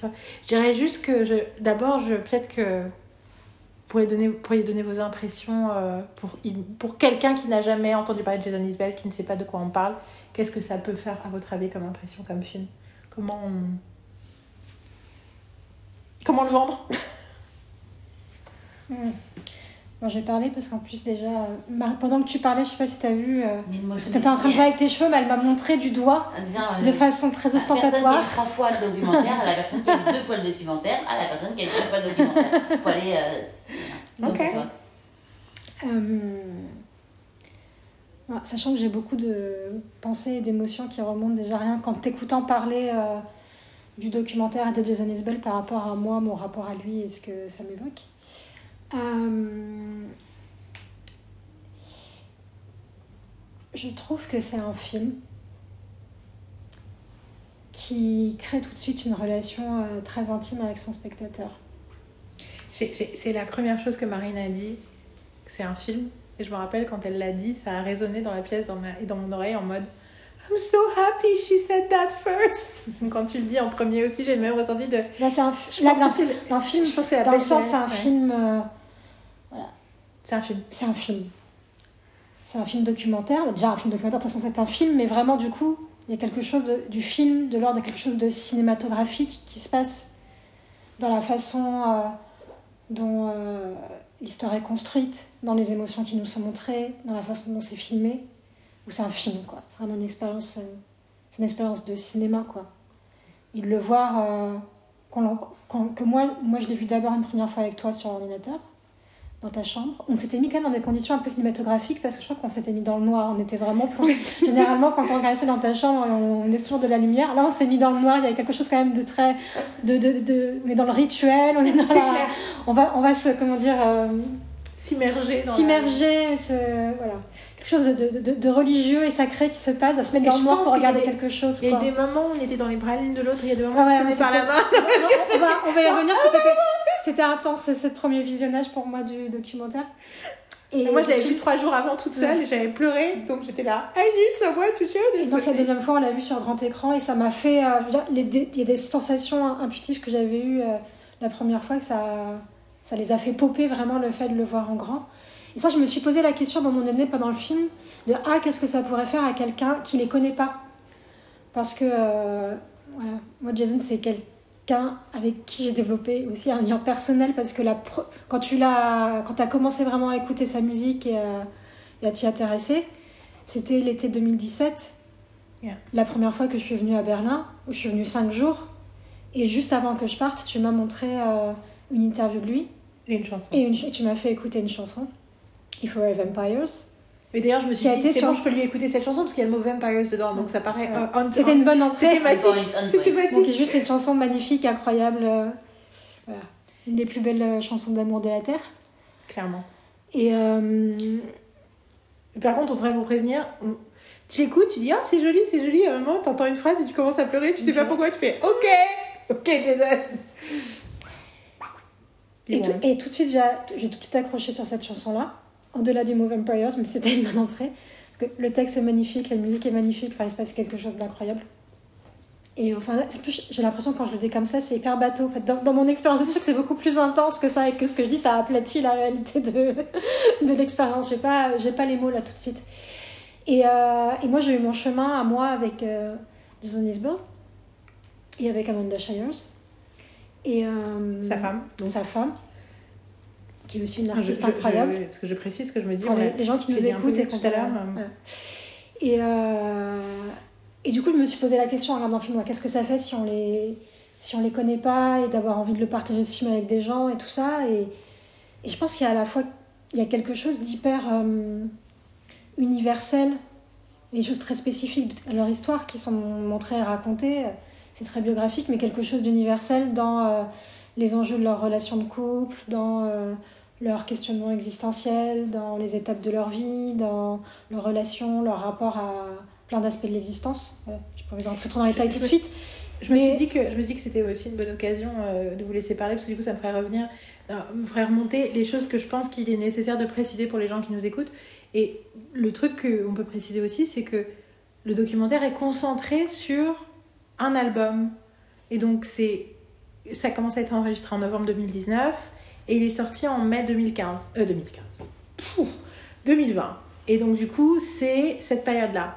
Et du coup il parle de plein d'autres choses, mais il y a quand même une structure interne. euh, voilà, on raconte pas juste. C'est pas un truc sur la vie de Jason Isbell, même si finalement, du coup, c'est exactement ce que fait le documentaire. Mais Ouais.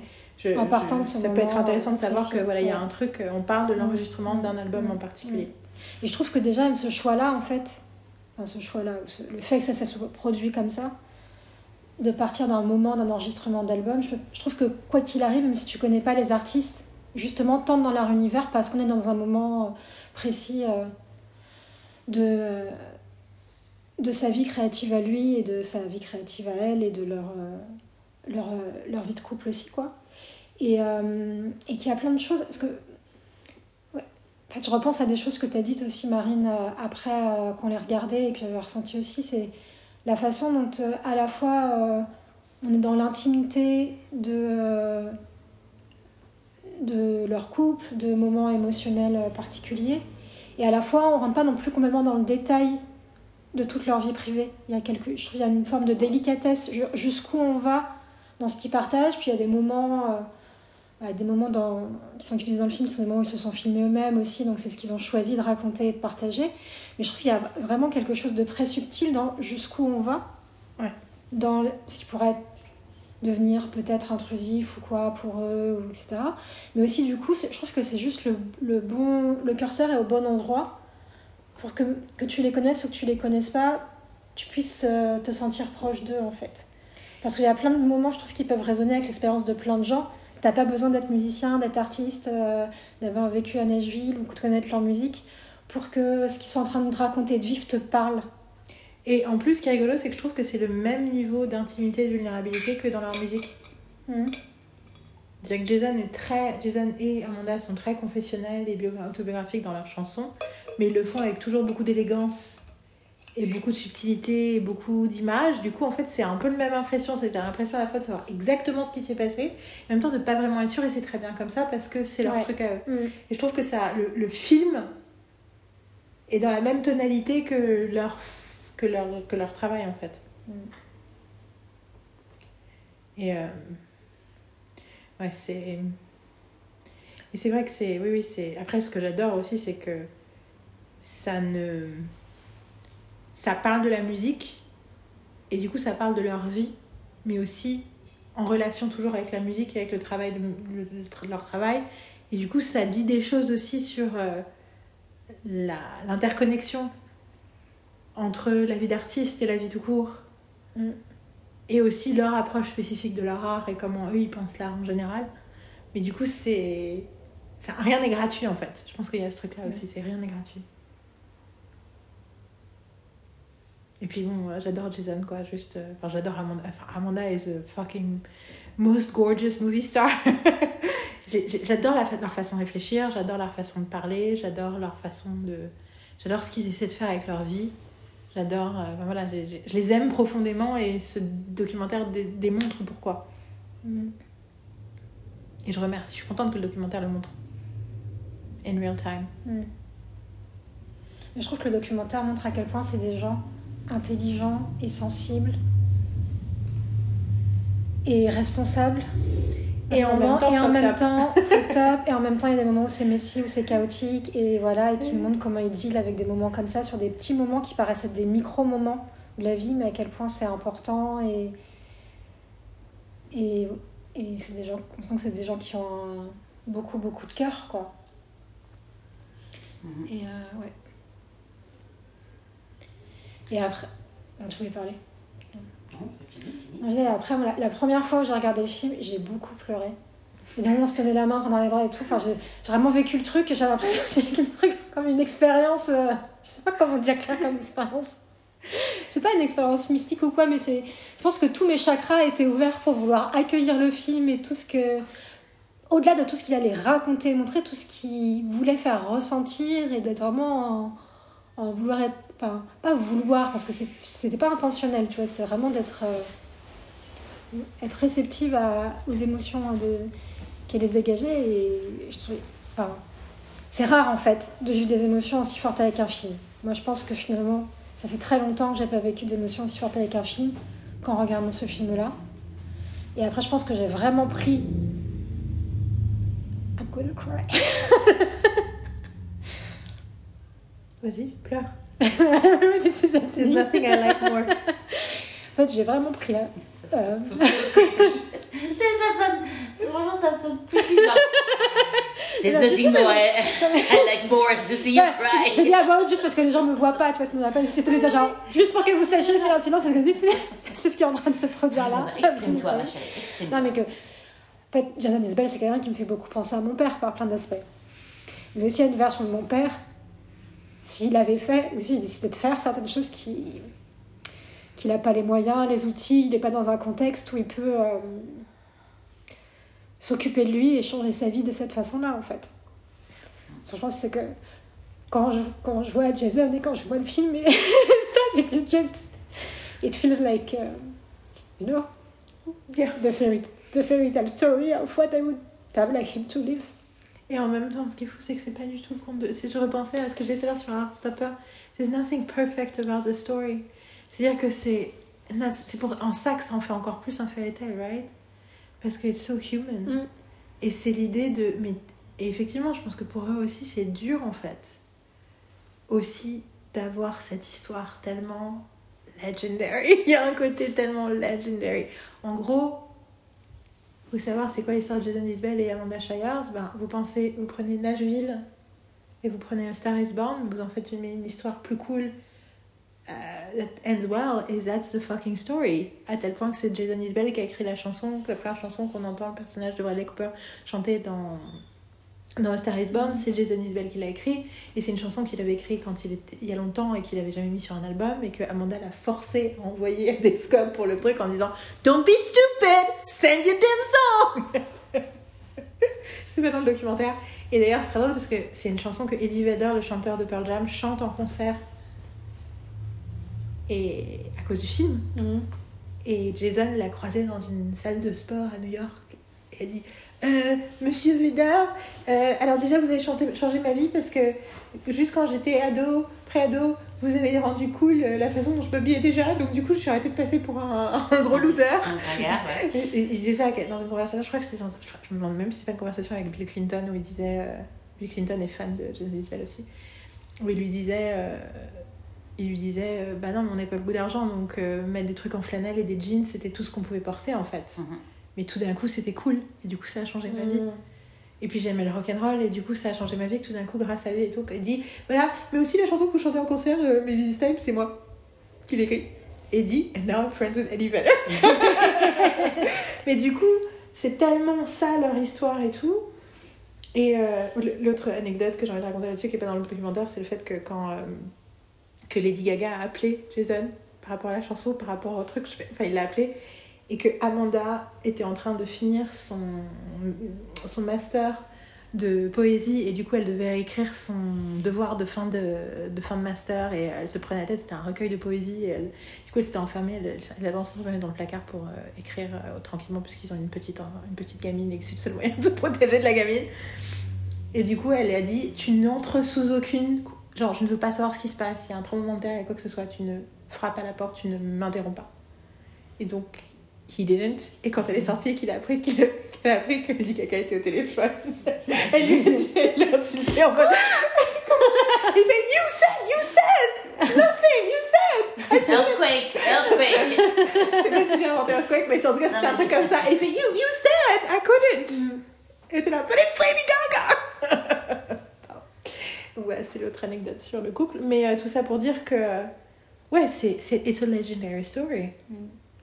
Et oui, c'est si euh, Gunnar et Scarlett dans Nashville avaient été moins cons, les personnages, c'est la, c'est genre c'est la version en vrai quoi. Et du coup, c'est it must be crazy for them too. Et puis surtout, du coup, d'être bah, dans cette réalité-là et en même temps, t'es tout le temps dans une vraie histoire avec quelqu'un où du coup, ben, euh, il faut se réveiller tous les matins, des fois il pue de la gueule, et il faut survivre et tout. Et c'est.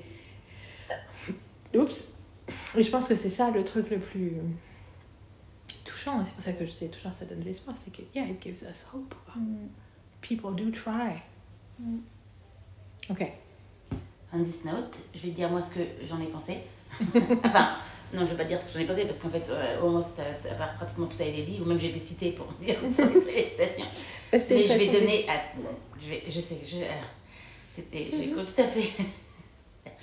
Euh, mais je vais dire donc déjà moi quelle est ma première, euh, enfin quelle est mon approche de, de, de Jason et de, de savoir et de comment euh, j'ai été introduit euh, à Jason entre guillemets. Alors tout d'abord moi euh, je vis avec elle donc toute pop culture de sa vie me tombe dessus, enfin me tombe dessus d'une bonne façon hein, mais en tout cas c'est dire à partir du moment où elle elle a un crush, elle a elle voit quelque chose qui l'intéresse, elle va le partager quoi. Enfin c'est quelque chose qui est- que Carole connaît maintenant parce que moi je le connais depuis plusieurs depuis depuis 25 ans mais en fait euh, Mhm. c'est quelque chose qu'elle partage avec la maisonnée. Donc bien sûr euh, Jason Isbell j'en ai entendu parler depuis un moment. Même si moi la musique euh, je la connais pas euh, je, enfin, depuis, enfin, je la connais plus que depuis euh, depuis 2019 on va dire. Au début, j'écoutais pas, enfin, j'entendais pas. Enfin, après, a, j'ai commencé à connaître un peu sa musique grâce aux compilations d'elle, en fait. Parce que, euh, bah, il faut bien vous imaginer que il est partout. c'est comme Taylor, tu vois. Hop, hop, hop, tac, tac, tac. Et encore. euh, Ni vu ni connu. et encore, euh, elle se met, euh, je, je connaissais plus de Jason que de Taylor parce que j'avais quand même un, un, un sens interdit par rapport à Taylor à un moment donné. Donc en fait, elle se permettait pas de me, de me mettre du Taylor en fait. Enfin, je veux dire, c'était. euh, J'avais des chansons, etc. Mais c'est juste en fait. euh, I was not. J'étais pas prête euh, pour qu'elle me fasse écouter du Taylor. Je voulais avoir ma propre approche. En plus, c'est comme, comme Jason aussi, en fait. Elle se permet pas de me, de me mettre la musique euh, en me disant genre écoute ça, etc. C'est je veux découvrir ça à ma propre. à mon propre tempo, en fait. Donc, en gros, je vais découvrir à mon rythme. À mon rythme, c'est ça. Et donc, euh, je connais, je connais beaucoup plus l'histoire de Jason que de sa musique. Mhm. C'est-à-dire que je connais pratiquement toute sa vie avant d'avoir écouté vraiment sa musique. Je connais euh, son, euh, je connais, euh, j'ai su tout ce qui se passait pendant la pandémie parce qu'elle me racontait tout ce qui se passait via son, son Insta- Instagram et vu comme ce qu'elle expliquait tout à l'heure du fait que c'était comme une famille. Enfin, donc effectivement, je suis au courant de ça donc j'ai j'ai vraiment suivi ça comme ça. Et finalement, la musique, euh, j'en connaissais, euh, je connaissais deux, trois chansons quand même euh, bien, mais en fait, euh, je connaissais sa voix, il y avait des choses, et en fait, le jour où Yael nous a offert des places de concert pour aller voir Jason Isbell, je me suis pas dit, tiens, je vais écouter tous ces, tous ces albums avant pour avant, d'a- avant d'aller au concert. Je me suis dit, non, je préfère découvrir complètement sa musique en live. Et j'ai eu raison. j'ai eu raison, même si depuis, je n'écoute pas Jason Isbell en boucle. Euh, c'est euh, c'est plus euh, la- l'expérience était assez exceptionnelle et et voilà enfin je veux dire c'est euh, donc ça m'a ça m'a fait euh, tomber amoureuse de Jason Isbell pour autre chose quoi. Alors que alors que je pense que j'étais j'ai- je suis tombée plus euh, je suis tombée amoureuse de, de sa femme beaucoup plus vite. Ah non c'est pas très difficile chez The Goddess Genre, literally. tu la vois tu la vois exactement exactement Euh, C'est vrai que c'est genre, qui peut résister à Amanda Shire Genre, mais comment c'est possible Non, non, mais t'as envie d'avoir les mêmes cheveux qu'elle, de pouvoir te faire te coiffer pareil qu'elle avec euh, n'importe quoi sur la tête, tu mets une plume sur les cheveux, hop, t'as l'impression de hop, euh, d'être ouais, t'es d'une déesse quoi. C'est juste n'importe quoi. Genre, Ah bah bon. Donc voilà, et euh, donc ça c'est ma, c'est mon approche en fait, et et finalement. Et finalement, oui, donc, euh, et quand elle m'a parlé du, du, du documentaire, et ben, bien sûr, je voulais le voir, mais effectivement, je voulais euh, le voir dans des bonnes conditions. Et comme dernièrement, c'était toujours assez difficile de pouvoir avoir un moment où on était, toutes les trois à regarder. euh, à un moment donné, on s'est même dit euh, qu'on le regarderait sans Carole, parce que Carole l'avait déjà vu, etc. Mais en fait, euh, ça, ça doesn't sound right. Ça would have Euh, been cool. Et le truc, c'est. euh, parce que c'était un peu genre, allez, on prend l'occasion. Enfin, oui, mais c'est ce qu'on dit près par rapport à tout. Euh, Finalement, on ne le fait pas parce qu'en fait, euh, c'est tellement plus fun de le regarder toutes les trois. Tu vois, de regarder des choses ensemble, quoi. Que de regarder des choses euh, tout seul dans notre petite chambre. Donc, euh, et donc voilà. Et donc, finalement, oui, donc ça s'est fait il y a deux jours. Et, et effectivement. J'ai beaucoup, beaucoup, beaucoup, beaucoup aimé. Et euh, bon, après, ce que j'en ai pensé, ben, c'est exactement euh, ce qui a été dit. euh, ce qui a été dit. Effectivement, j'ai trouvé que c'était. ma, première, ma première pensée a été que c'était vraiment. J'ai l'impression d'avoir vu un film et de pas un documentaire du tout. Parce que. ça- parce qu'en plus, il y, y a une, y a une continuité dans, dans la façon dont, l'histoire est racontée qui est tout à fait. Qui passe comme un script, quoi. Vois, genre, t'as l'impression que ça a été écrit. Enfin, bon, c'est- franchement parfait. Et euh, avec la musique qui est posée parfaitement dans tout, dans tout le documentaire, c'est vraiment genre, ça répond à toutes les émotions qui sont montrées dans le documentaire. C'est vraiment euh, euh, pa- parfaitement choisi. Et, voilà, quoi. Et puis après, ce que t'as- je ne vais pas te répéter parce que comme j'ai l'impression que c'était déjà déjà été dit. Oui, mais tu le dis différemment. oui, mais j'ai en train de réfléchir. Le, le- Non, ce que, qu'est-ce que je- j'avais dit Que euh, oui, j'avais pas, j'avais, je- j'avais aimé parce que je trouvais que le fait qu'ils montraient euh, leur vie privée, je trouvais que c'était pas intrusif et que c'était. euh, ça montrait vraiment quelque chose de tout à fait naturel. qui était. et puis ça montre. Bah, ça montre aussi une relation euh, normale en fait de personnes, euh, de personnes qui, sont, so- enfin, qui sont censées être des stars, tu vois, et en fait qui ont une vie tout à fait normale dans leur petite ferme, ta, ta, ta, et voilà. Genre, Et qui euh, sont des personnes hypersensibles. Ouais, et qui, ouais, du coup, sont bah, hypersensibles aussi. c'est un, c'est- dans leur c'est quotidien, un quoi. documentaire qui montre une vulnérabilité intense et qui les montre comment ils sont et comment. euh, qui montre leur. euh, leur tempérament, enfin, leur, euh, leurs, enfin leurs émotions, quoi, mais qui, qui montrent leur. Leur moody. Comment t'appelles ça leur, leur mood, leur, euh, Leurs humeurs. leurs humeurs euh, euh, qui sont loin d'être simples, surtout par, par rapport à Jason. Mais ils t'expliquent tout. Ils t'expliquent pourquoi, euh, pourquoi, ils- pourquoi ils sont comme ça en fait. Ouais, c'est ça qui est intéressant, ils te donnent, ils te le, donnent la- le, ils te donnent le, euh, le background. le- non non le mot très important. Euh, oh, par rapport à Le contexte. le contexte. Merci. J'ai envie de préciser un truc par rapport à ce que tu dis, je pense que ça rejoint. C'est, je, je trouve que sur tous ces aspects-là, la façon dont ils sont filmés et ce qui est monté dans le film, je trouve ça, hum, ça honore le contexte et la nuance de ce qu'ils sont en train de vivre. Mhm. Ça va pas caricaturer leurs émotions, etc. Je trouve ça. J'arrive pas vraiment à me l'expliquer, mais je trouve qu'il y a un Mhm. truc assez fin qui se passe. euh, Tout à fait. Et je me dis aussi, un des trucs que je suis en train de penser, c'est que j'ai l'impression qu'il donne, que Sam Jones donne le dernier mot aux chansons de Jason. hum. Mhm. C'est qu'il montre des instants, et ça c'est un des trucs, c'est qu'il y a une seule des chansons qui sont dans le documentaire qui ne sont pas dans l'album. Il y en a deux. Il y a une chanson euh, qui à un moment qui n'a pas fait the cut, qui didn't make the cut. C'est c'est la chanson. Je commence un tout petit peu à pas spoiler, spoiler, mais un peu dire. Donc, un des trucs du film, c'est que pendant l'enregistrement de Reunions, Amanda et Jason ont eu un gros moment euh, d'engueulade. En plus, qui n'a pas vraiment l'air d'être un truc d'engueulade violente, mais plus un truc de distance et de, et de conflit euh, interne. euh. Et c'était quelque chose que nous, on savait déjà parce que dès la sortie, ils en ont parlé en fait dans la première interview. ils ont écrit l'article du New York Times sur la sortie d'album. Euh, la- L'interview, euh, enfin, elle, était, elle parlait aussi. C'est rigolo parce qu'ils parlent toujours dans les interviews l'un de l'autre. Quand ils font des papiers sur les albums d'Amanda, ils ont Jason au téléphone, et qu'ils font des papiers sur les albums de Jason, Mhm. ils ont Amanda au téléphone.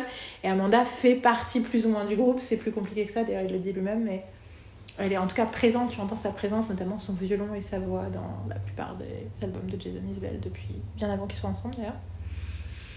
Et du coup, euh, ils avaient déjà parlé du fait que l'enregistrement été très difficile et qu'à un moment, carrément, euh, elle était partie vivre à l'hôtel pendant 10 jours. Donc c'était quelque chose qu'on savait. Ensuite, quand elle a sorti euh, son album à elle en 2021, 2021, Take It Like a Man, elle était sur, sur, sur l'émission de CBS du dimanche dans une interview et à un moment, elle a commencé à pleurer sur... il y a une des chansons qui parle de ce moment-là et elle a commencé à pleurer, elle a dû, elle a dû sortir, tu le vois dans l'interview, elle sort de l'interview et elle revient. Et en gros, sur le fait qu'elle a dit dans plusieurs interviews qu'elle a failli pas mettre la chanson, euh, qu'elle a failli pas mettre la chanson sur l'album et que c'est Jason qui l'a convaincue parce que c'est clairement genre ce qu'elle lui a envoyé. Un moment, elle lui a envoyé ça par texto pendant l'enregistrement de Reunions. Et tu écoutes, la chanson, tu fais Oh my god! C'est Fault Lines. D'ailleurs, la première fois que j'ai entendu, j'ai eu euh, 24 heures de déprime qui est sortie juste à l'écoute de la chanson. Parce que ça m'a fait. A posteriori, ça m'a fait peur qu'ils aient vécu ce truc-là. Et du coup, euh, et du coup ce truc-là est la seule chanson qui fait que pendant qu'elle est pas là, c'est la chanson qui make the... qui d'ailleurs s'appelle She Waits et qui parle d'une nana et qui est que tout le monde se retourne sur, elle parce qu'elle est tellement belle, machin et tout, et c'est la chanson qui passe sur l'album. et le truc c'est intéressant, c'est la chanson où il a pas dormi la veille et où, où il dit faut que je parte, c'est bon, I can't do anymore, I need to sleep.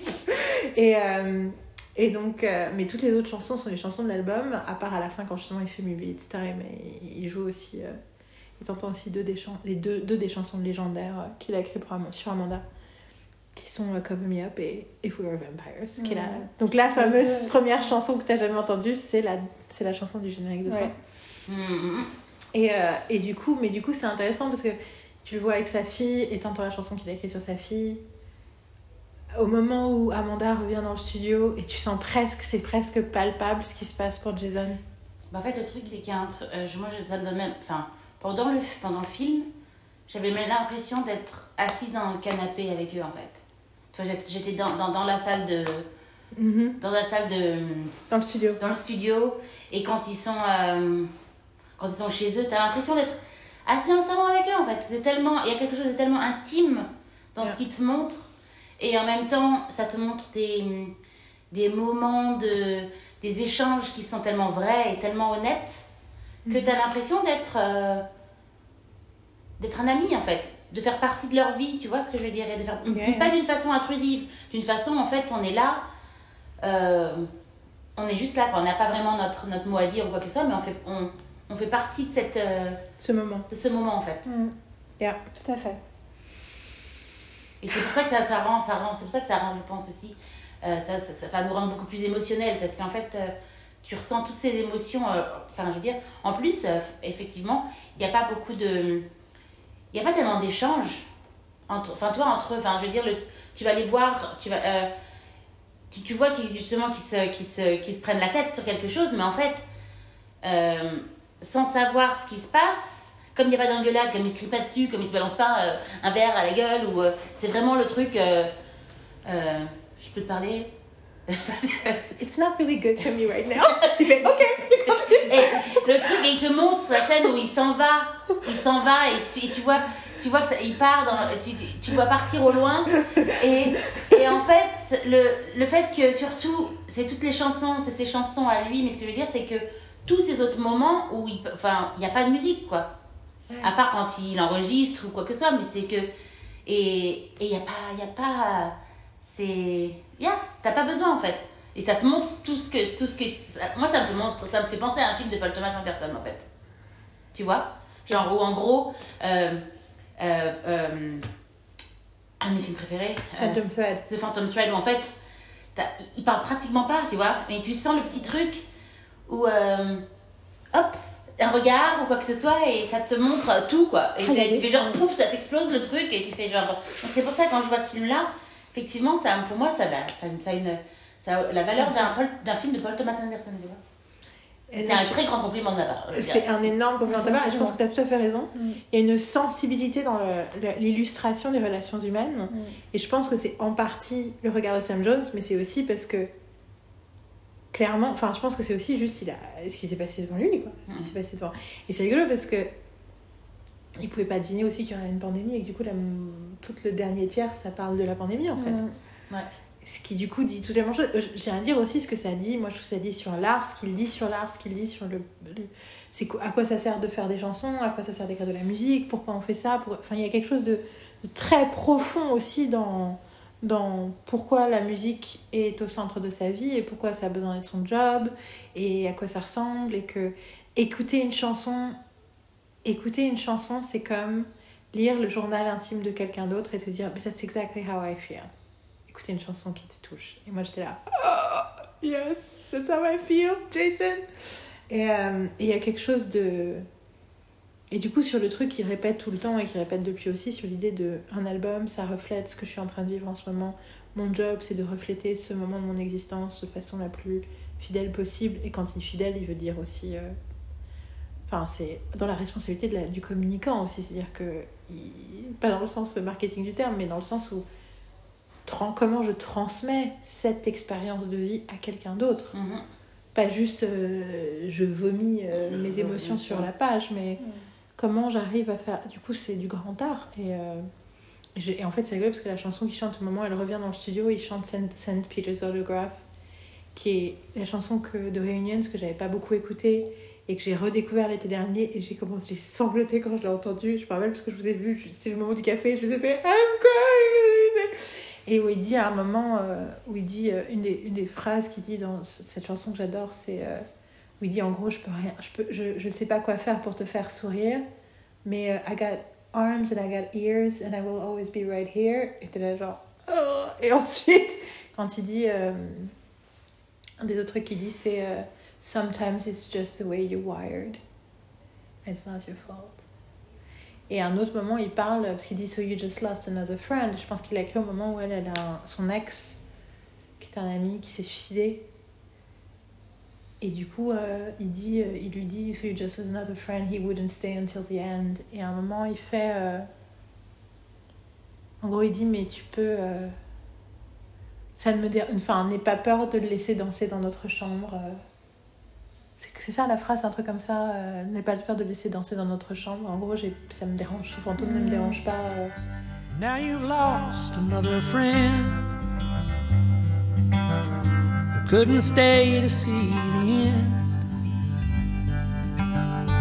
He had somewhere else to be.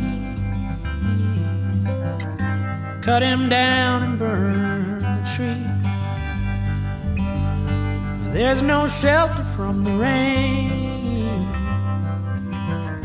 And I can't comprehend your pain. But I got arms and I got ears. And I will always be right Sometimes it's nothing but the way you were raised, and that could have been worse. I see you suffering through the best of days, and still you put me first. What do I do to let you know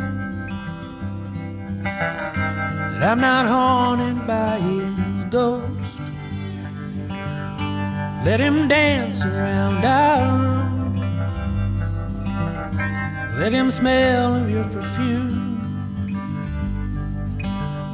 Share your best, remember when.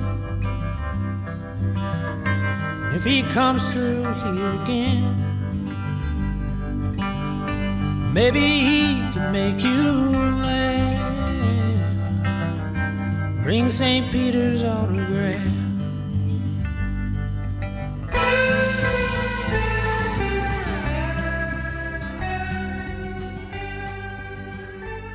And it's like, oh, it's so fucking deep and touching and moving. Et en fait, il y a quelque chose de Jason, c'est. On a commencé à écouter Weather Vane, son dernier album avec Carole, et je me la cuisine et je toutes les deux chansons, je suis en train de pleurer. Je, je ne sais même pas pourquoi je pleure. Genre, je comprends les paroles, je vois, d'accord, mais quelque chose de. Et c'est If We Were Vampires, c'est-à-dire que If We Were Vampires, ça commence par dire euh, ce n'est pas euh, la couleur de ta peau, ce n'est pas, euh, ce n'est pas toutes ces qualités que tu as qui font que, mais c'est le fait que, que c'est le fait qu'on n'a qu'une vie et que au plus on pourra avoir 40 ans ensemble, mais qu'à un moment l'un d'entre nous va mourir quoi. C'est ça qui fait que, que notre amour est ce qu'il est. C'est ça qui fait que l'amour est ce qu'il est. Si on était des vampires, ben on, s'en foutrait en fait. Mhm. Mais on sait qu'il y a une fin et c'est comme ça. Et, et il dit donc tout ce que je fais, I'll work hard for my shift. Et il dit en espérant que ce soit pas moi le celui qui reste derrière quoi. Et quand on entend ça, quand il a besoin de le chanter là. et il a dit d'ailleurs dans une plusieurs interviews qu'il avait mis du temps à réussir à chanter sans pleurer. Mhm. Et d'ailleurs, quand il chante la chanson sur sa fille dans le documentaire, il y a un moment où il doit s'arrêter parce qu'il commence à pleurer. Enfin, il commence à avoir les, les émotions. Et, euh, et j'ai là le producteur qui fait La bonne nouvelle, c'est que ta fille n'a que 4 ans. Donc t'as encore du temps avant qu'elle te quitte. parce que la chanson s'appelle Letting You Go.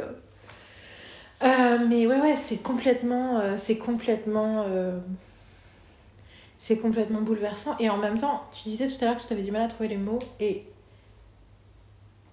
je pense que c'était il y a 2-3 je pense que ouais, c'était il y a 2-3 ans j'ai quand j'ai commencé à faire l'obsession de la semaine je me dis ah je vais faire une obsession de la semaine non c'était au moment de Taylor quand j'ai fait les premiers podcasts sur Taylor euh, donc c'était euh, septembre euh, août non enfin c'était août ouais ça août 2019 et j'avais dit ah je vais faire pareil pour Jason Isbell et je m'étais dit en plus à une époque j'avais bingé des tonnes de podcasts où j'avais entendu les entendu parler raconter plein de trucs sur leur vie dans différentes interviews et tout je me dis ah je vais je vais faire un truc, j'ai presque envie de monter des bouts d'interviews euh, pour qu'on les entende raconter. euh, j'utilise, il y a des métaphores que Jason utilise pour l'écriture, euh, que j'utilise tout le temps, que j'ai utilisé pendant des années depuis avec mes stagiaires, des choses auxquelles je pense tout le temps. et je me dis, je vais faire un truc comme ça. Et en fait, j'ai jamais réussi à faire le podcast pour plein de raisons. De... Mais une des raisons, c'est parce que c'est difficile pour moi d'exprimer et d'expliquer Jason Isbell. Mhm. Parce qu'il y a aussi quelque chose d'assez. T'as effectivement envie de l'introduire à des gens. Et de dire, voilà, just, just watch, just listen. Et en même temps, tu dis, est-ce qu'ils vont voir? Est-ce qu'ils est-ce qu'ils ont besoin d'une explication? Est-ce qu'ils vont. Écoute, et dans le documentaire est un bon. est Le bonne, est euh, une entrée, je pense qu'il peut changer les choses. Tu vois, Je me suis dit ça aussi. bonne production quoi. Ouais. Pour, pour une personne effectivement ce que tu demandais, qui ne connaît pas, euh, machin, c'est effectivement c'est une, c'est une introduction, parce que ça te montre la musique, ça te montre euh, la le personnage. Et puis Et, ça, euh, parle de, ça parle de musique, ça parle de couple, ça parle d'alcool, d'alcoolisme, ça parle de trauma de l'enfance, ça parle de... Mais je trouve- Ouais, c'est- de rapport à la Ça te le famille. présente d'une certaine façon, ça te présente tous ces, tous ces traumas en fait, mais tu te sens jamais mal à l'aise en voyant le. Je veux dire, c'est que il te, tu te sens pas embus, euh, dans une, euh, un bou- dans une Embuscade. embuscade, dans une embuscade Mm. en fait, tu te, re- te retrouves en fait, tu vois, tu te sens émotionnel parce qu'en fait, euh, C'est pas du trauma porn, c'est pas du Ouais, trauma c'est porn. pas genre en gros, t'allais dire, regarde, allez, euh, même s'il te montre quand même des, des moments de sa vie, euh, parce que t'as quand même la vidéo, quoi, qui te montre euh, comme, enfin, euh, Quand il est alcoolé, ah, et alcoolisé. c'est- hein. qui te montre après, euh, mettre, euh, après la chanson, euh, juste après, c'est quoi, c'est comme un qui, qui, qui, qui joue juste, juste après, genre, plouf, plouf, et il t'explique euh, comment il peut, euh, euh, comment, comment Amanda, comment, ce qu'Amanda peut super faire sentir, parce que elle, ça lui rappelle tout ça, en fait. C'est super intéressant, c'est qu'effectivement, à la fin du documentaire, il y a une- un passage où il commence à parler directement de son rapport à l'alcool et que finalement, ils ont cette réalisation qui est finalement arrivée pendant la pandémie parce qu'ils ont passé autant de temps. Enfin, quand Amanda, elle dit Je, fais des, je tourne depuis que j'ai 12 ans, professionnellement depuis que j'ai 15 ans ou 14, je sais plus. Elle était une side player avec des. C'est génial parce que son premier job de side player, c'était avec. euh, Texas, je sais pas si c'est le nom, mais c'est un nom de. C'est un groupe de country euh, western légendaire qui s'appelle les Texas, je sais plus quoi, mais tu sais, c'est un peu comme euh, les mecs de. Les Cubains du film de Wim Wenders, là. Ah, Buena le Vista, Buena Vista Social Social Club. Club. C'est un truc comme ça, c'est-à-dire que c'est un truc où c'est déjà ils ont tous 70 ans, et puis surtout c'est un truc où il y a des gens Mhm. qui ça tourne et tout. Et du coup, elle, elle a appris la vie rock'n'roll avec Mhm. des gens de plus de 60-70 ans. Et c'est génial parce qu'ils lui ont vraiment appris the road et les trucs qu'il faut savoir et comment tu as toujours ton tu vois, as toujours par exemple ton matos surtout si tu as un violon et que tu as, une corde qui pète, euh, faut que tu puisses enfin mais du coup, elle a, elle tourne professionnellement depuis qu'elle a 15 ans. Et donc du coup, tout d'un coup, la pandémie ah bah en fait, Et ça a tu sors plus quoi. Tout à fait. Et heureusement, ils ont une femme. Mais, euh, et du coup, c'est. Et qu'apparemment, c'est à ce moment-là que de cette conversation où tout d'un coup, il a compris quelque chose qu'il n'avait jamais compris. Que pour lui, Reunions, moi je pense vraiment ça, c'est l'album, c'est pour ça que ça s'appelle comme ça, c'est le quatrième album après qu'il a arrêté de boire. Et c'est l'album où il, dont il, a, il parle beaucoup, il a parlé beaucoup dans des interviews à l'époque, c'est un album où il s'autorisait pour la première fois à se re- re-rencontrer sa version, la version de lui du passé. Parce qu'il avait jusque-là eu besoin de mettre le passé loin en mode je suis un nouvel homme, je suis une nouvelle personne, parce qu'il a- pour ne pas, parce qu'il avait trop peur du risque de la Texas Playboys. Texas Playboys, euh, qu'il avait trop peur du risque de la bouteille, du risque de la tentation du passé, et que du coup il a mis de côté. À Reunions, il le réintroduit. En fait, c'est que je suis en penser. Et que du coup, il est dans tous ses traumas de son passé, donc c'est pour ça qu'il devient difficile, et qu'il est grumpy, et qu'il a la pression, et qu'il a... Mais du coup, je pense que c'est effectivement ce qui s'est passé pour Amanda, c'est que du coup, elle a aussi, elle, la remontée de son trauma, de leur histoire, et qu'effectivement, c'est représenté quand ils chantent Cover Me Up, mais en fait, c'est probablement aussi quelque chose qui était enfoui en elle. Mm. Parce qu'effectivement, ils se sont mis ensemble avant qu'il arrête de boire. Mm. Et que le dernier soir avant qu'il arrête de boire, c'est un soir. euh, je- Moi, je l'avais, j'aurais déjà entendu parler de leur couple dans un podcast où ils avaient dit la même chose. Elle avait dit, euh, euh, juste avant d'aller in rehab, il a, eu, euh, il a fait le dernier week-end de la folie. Et en fait, c'était drôle jusqu'à ce que ce soit plus drôle. Et moi, euh, je pensais que j'allais plus jamais être avec lui après. quoi. Mm. Et, euh, et, c'est- et j'avais entendu exactement, il, disait, il racontait aussi le fait qu'il lui avait écrit des lettres.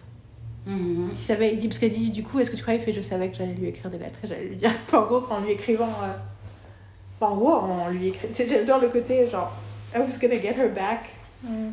Bah, après aussi, on est trop. Et puis, du coup, ce qui s'est passé, c'est, je n'en parle pas, mais du coup, ils se sont installés ensemble très très vite parce que il habitait au-dessus d'un bar. Donc, il pouvait plus habiter là. Donc, en gros, il s'est foutu. Enfin, il- je sais plus si. Je crois qu'il a emménagé chez elle, tout ça, mais du coup, en fait, ils sont passés très très rapidement euh, dans une relation euh, très intime. Et c'est. Enfin, où ils vivaient ensemble, quoi. Et l'autre truc que je trouve génial aussi, c'est l'autre histoire, ça, c'est le raconte pas, mais sur pourquoi, comment ils ont réussi à se mettre ensemble. Donc, clairement, à un moment, j'adorais dans le documentaire, parce que ça fait des années que je le pense, euh, parce qu'ils sont connus quand même, genre 10 ans avant de se mettre ensemble. À l'époque, ils étaient mariés avec quelqu'un d'autre, enfin, plein d'autres choses, mais. Et je me suis toujours dit, il a, toujours, il a dû toujours être amoureux d'elle, quoi. C'est impossible de connaître Amanda Shire sans pas être amoureux d'elle. Et j'ai l'impression qu'elle aussi, elle dise, euh, oui, on était amis, mais bon, you always know. Genre, ok. Et lui, il fait, oui, j'étais probablement un peu amoureux d'elle. Déjà, il fait, enfin, en fait, bien sûr que j'étais amoureux d'elle.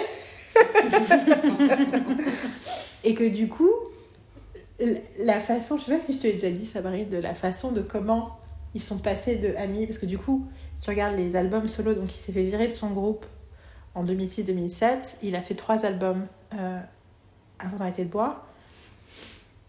Donc le premier album de la sobriété, c'est Southeastern, donc 2013, qui est un album où il a... C'est génial aussi, parce que c'est le... C'est le...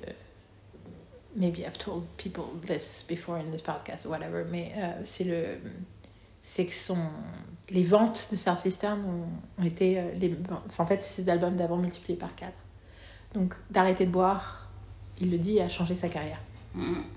ça l'a fait passer euh, un niveau nettement supérieur ce qui est très intéressant par rapport à toute la toute la mythologie du rock and roll tu vois Ouais. euh, et, euh, et il fait de l'Americana, donc c'est de la country indépendante. Il a son propre label, qui s'appelle Southeastern Records d'ailleurs, et euh, qu'il a dû créer pour Southeastern, et à mon avis, et qui. Mais, mais on sent que c'est avant tout un rocker, qu'il aime, il aime les guitares électriques plus que tout au monde. Et il a une collection d'ailleurs. Au où il parlait du fait d'avoir du succès, il fait Non, mais je suis content d'avoir ma collection de guitares que je pourrais jamais m'offrir si j'avais pas de succès. Tout ça pour dire que euh, ces trois premiers albums euh, solo, euh, Amanda est dans le personnel. Elle, est, elle fait les fiddles, elle est venue. je- dans- donc il la connaissait, il la faisait. il- elle, est- elle est déjà partout en fait. Mais le moment qui s'est passé, c'est qu'en fait, elle, elle s'est blessée le poignet. Et elle s'est. Marine hoche de la tête, dont je l'ai déjà raconté. Donc elle s'est blessée le poignet. Tu, je peux- tu te souviens de histoire aussi Elle s'est blessée le poignet, ce qui pour euh, une joueuse de violon est absolument terrifiant. Et en fait. Et en fait, euh, il l'a appelée parce qu'elle dit Nashville, c'est une petite ville, c'est une petite communauté. Donc, on sait, il y a aussi le fait que déjà, elle n'était pas venue vivre à Nashville euh, pour euh, devenir chanteuse parce qu'avant, elle pour plus être qu'un inside player et que pour ça, elle a changé de ville, ce qui est un peu nécessaire apparemment dans cette profession. Et du coup, donc déjà, elle s'est rapprochée de lui. Et ensuite, donc, il l'a appelée pour savoir ce qu'il pouvait faire pour elle. Parce qu'elle dit on est dans une communauté, on soutient, donc tout le monde a. Et elle, lui, il l'a appelé, il a dit qu'est-ce que je peux faire Et je lui ai dit euh, bah, en fait, j'ai besoin de quelqu'un pour m'emmener, euh, pour me conduire chez le médecin et me ramener.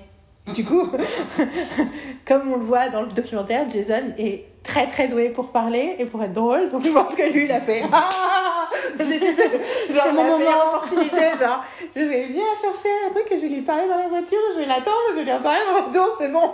Bon. Avant de lui écrire des lettres, c'est sûr que c'est bon. I'm gonna be fine. And yeah. Ouais. Et C'est exactement ce qui s'est passé. Et c'est rigolo parce que du coup, il y a eu effectivement le côté que. Je sais pas combien de temps ils étaient ensemble avant qu'il arrête de boire, mais je pense pas que c'était beaucoup. Je pense pas que c'était très longtemps. Mm. Je pense que c'était quelques mois, tu vois. Ouais. Et effectivement, ensuite, il y a eu l'intervention et le côté de. Mais ouais, et le- j'aime bien quand elle dit. euh, Je sais pas si c'est intéressant pour le documentaire, mais je lui ai fait faire un test de, de MST euh, avant de Hoka Potem. Elle dit pour la première année, il l'a mis sur le frigo. so fast, progressive. mais euh, ouais. J'aime bien quand elle, elle dit- juste avant, elle dit un peu comme une petite fille. He loved SEX. Oui, j'adore le qu'elle SEX. elle est, elle est très mignonne. Because you know, you like to be with women. And you know, do the, you know, SEX.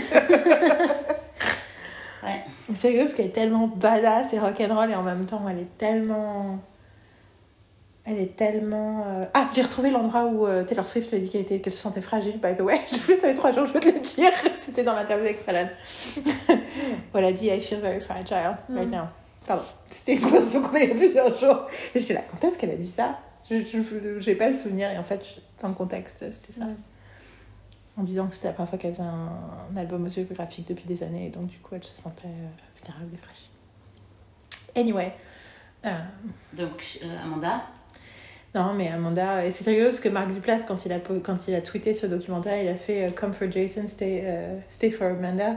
Ah ouais. il y avait un côté genre, effectivement, genre dans genre movie star. Ah non, et l'autre anecdote que je vais vous raconter, c'est que j'ai lu un article qui racontait. euh, Donc il, a, il est allé, il ils ont eu une première à Los Angeles où ils sont allés avec Sadler, le, le number two du band, que j'aime beaucoup, celui qui joue avec sa rumba. D'ailleurs, c'est rigolo que quand tu vois ce passage-là de Sadler, qui est tout seul dans sa maison avec sa rumba, euh, en tant que fanatique, euh, mes deux pensées, c'est oui, aussi Sadler vient de sortir son premier album solo, qui du coup n'a pas de vie, parce que ben, il- tout le monde est chez soi. Moi, j'ai acheté, je tiens à le dire. Sadler, moi j'ai acheté ton album, et d'ailleurs, c'est la chanson Modern Times, c'est une chanson que j'adore, que j'ai mis sur une de tes compiles, euh, il me semble, oui, c'est ça. Mhm. Et, euh, et He Just Got a Baby. J'ai l'impression que c'est le moment où son bébé est né, en fait. Donc, son premier enfant. Il me semble que c'est Sadler. Du coup, ça veut dire que oui, il n'est pas tout seul avec sa rumba, en fait. Il a un nouveau-né et un nouvel album. Après, ça rentre pas spécialement dans la narrative, tu vois, du moment, et puis ils n'ont pas beaucoup de temps, mais du coup, j'ai pensé à ça. Je dire que Sadler, Amanda et Jason étaient à la première du documentaire Los Angeles, et ils ont fait un set, un mini-set après. Et Bill en parle dans le, dans le podcast, il dit... euh, parce que du coup, il en parle aussi dans le... Toute l'interview, je me disais, putain, il parle pas d'Amanda. Moi, je, je voulais que tout le monde parle d'Amanda, bien sûr. Et en fait... euh, Et en fait, à un moment, il finit par en parler, et il dit... euh, il parle de ce que c'est ce que c'est de les voir jouer ensemble en fait. Il dit c'est c'est quand même très très saisissant et c'est très rare de voir un truc comme ça. Il se passe un truc, euh, tu vois, il y a une vibration entre vous, c'est très particulier. Et, euh, et ensuite ils ont fait une première petite première à Nashville. Et dans un des articles que j'ai lu, la deuxième fois donc à Nashville, Jason à la fin du film s'est levé et a dit je n'ai plus besoin de voir ce film pendant un certain nombre d'années. Genre, c'est bon quoi, j'ai donné, ça va. Genre, I really don't need to watch this again for a while. Et parce que ça, c'était un des trucs aussi euh, dans les interviews, c'est il parlait du fait qu'il avait techniquement droit de parole par rapport à, à la code du film, mais qu'en fait, il dit je pense pas que c'est censé me que c'est censé être confortable pour moi en fait. Mhm. Et c'est ce qu'il dit d'ailleurs sur sa propre musique. Il dit je veux être honnête sur, sur ma vie et du coup ben, il y a des choses de ma vie qui doesn't don't make me look good or cool. Et là il y avait aussi cette volonté là de en fait euh, c'est important que ce soit pas nous. Enfin, que ce soit pas moi. Je pensais nous parce que je repense c'était littéralement ce qu'avait dit Ryan Reynolds et Rob McElhenney sur euh, Welcome to Wrexham. C'est le côté Mhm. euh, on pense que c'est mieux que ce soit quelqu'un d'autre, qu'il soit leur regard. Et effectivement, là, c'est pareil aussi. C'est, euh, c'est- il a, et oui, il pourrait dire quelque chose, mais il a rien à dire et c'est mieux qu'il ait rien à dire en fait. Il pense que c'est plus intéressant et plus honnête. Et dit un documentaire euh, qui est juste lisse. Il dit Moi, mes documentaires préférés, c'est les documentaires où le groupe il s'engueule. tu sais, c'est, ce que j'aime. Et d'ailleurs, j'ai toujours pas vu. euh, j'ai découvert l'existence d'un documentaire sur The National fait par le frère de Matt qui était Roddy et qui a commencé à faire un doc, mais genre euh, expérimental, genre avec sa caméra, un peu contre à l'insu du Ouais, gré de marrant. Matt. Et, euh, mais pas vraiment. Et au début, le premier, le premier, le premier tout début, c'est tu vois Matt qui est dans un truc et il commence un truc et il fait Mais t'as préparé des questions, mais en fait, c'est quoi ces What are you doing? Et c'est vraiment. Et bien sûr, pour ceux qui ne savent pas, The National, c'est un groupe de cinq personnes. Donc, c'est deux paires de frères, plus Matt.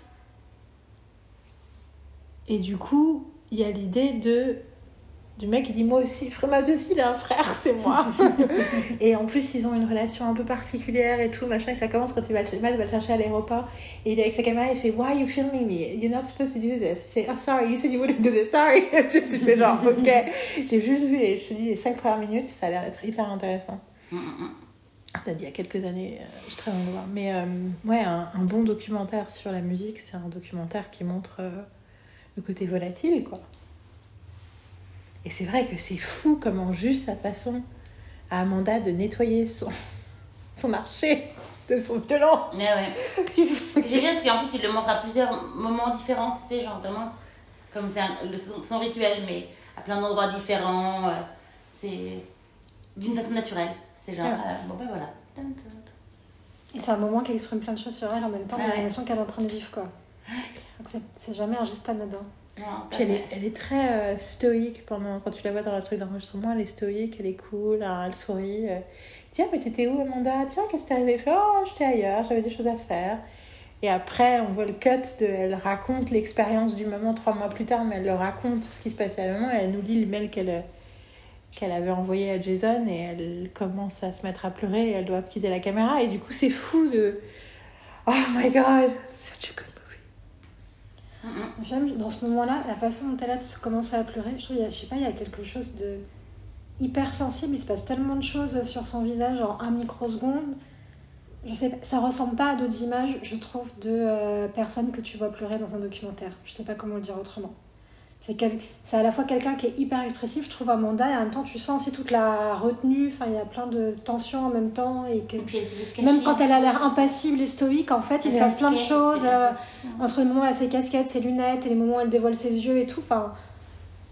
C'est comme si elle savait qu'elle était radioactive. Ouais, coup, c'est ça. C'est... Ouais, ouais. Et c'est fou parce qu'elle a un côté aussi. euh, Je m'en étais rendu compte au moment des Highwaymen, donc un super groupe de country qu'elle a créé avec euh, Randy Carlyle, Maren Morris et Nathalie Hanby. Et elles ont fait plusieurs interviews à plusieurs. Et c'est elle qui a eu l'idée du groupe, donc they threw to her pour expliquer. Et tu sens le moment où son anxiété? En fait, c'est rigolo parce que je pense que c'est en train de se transformer. J'ai entendu plusieurs fois dans des podcasts où elle est hyper euh, à l'aise.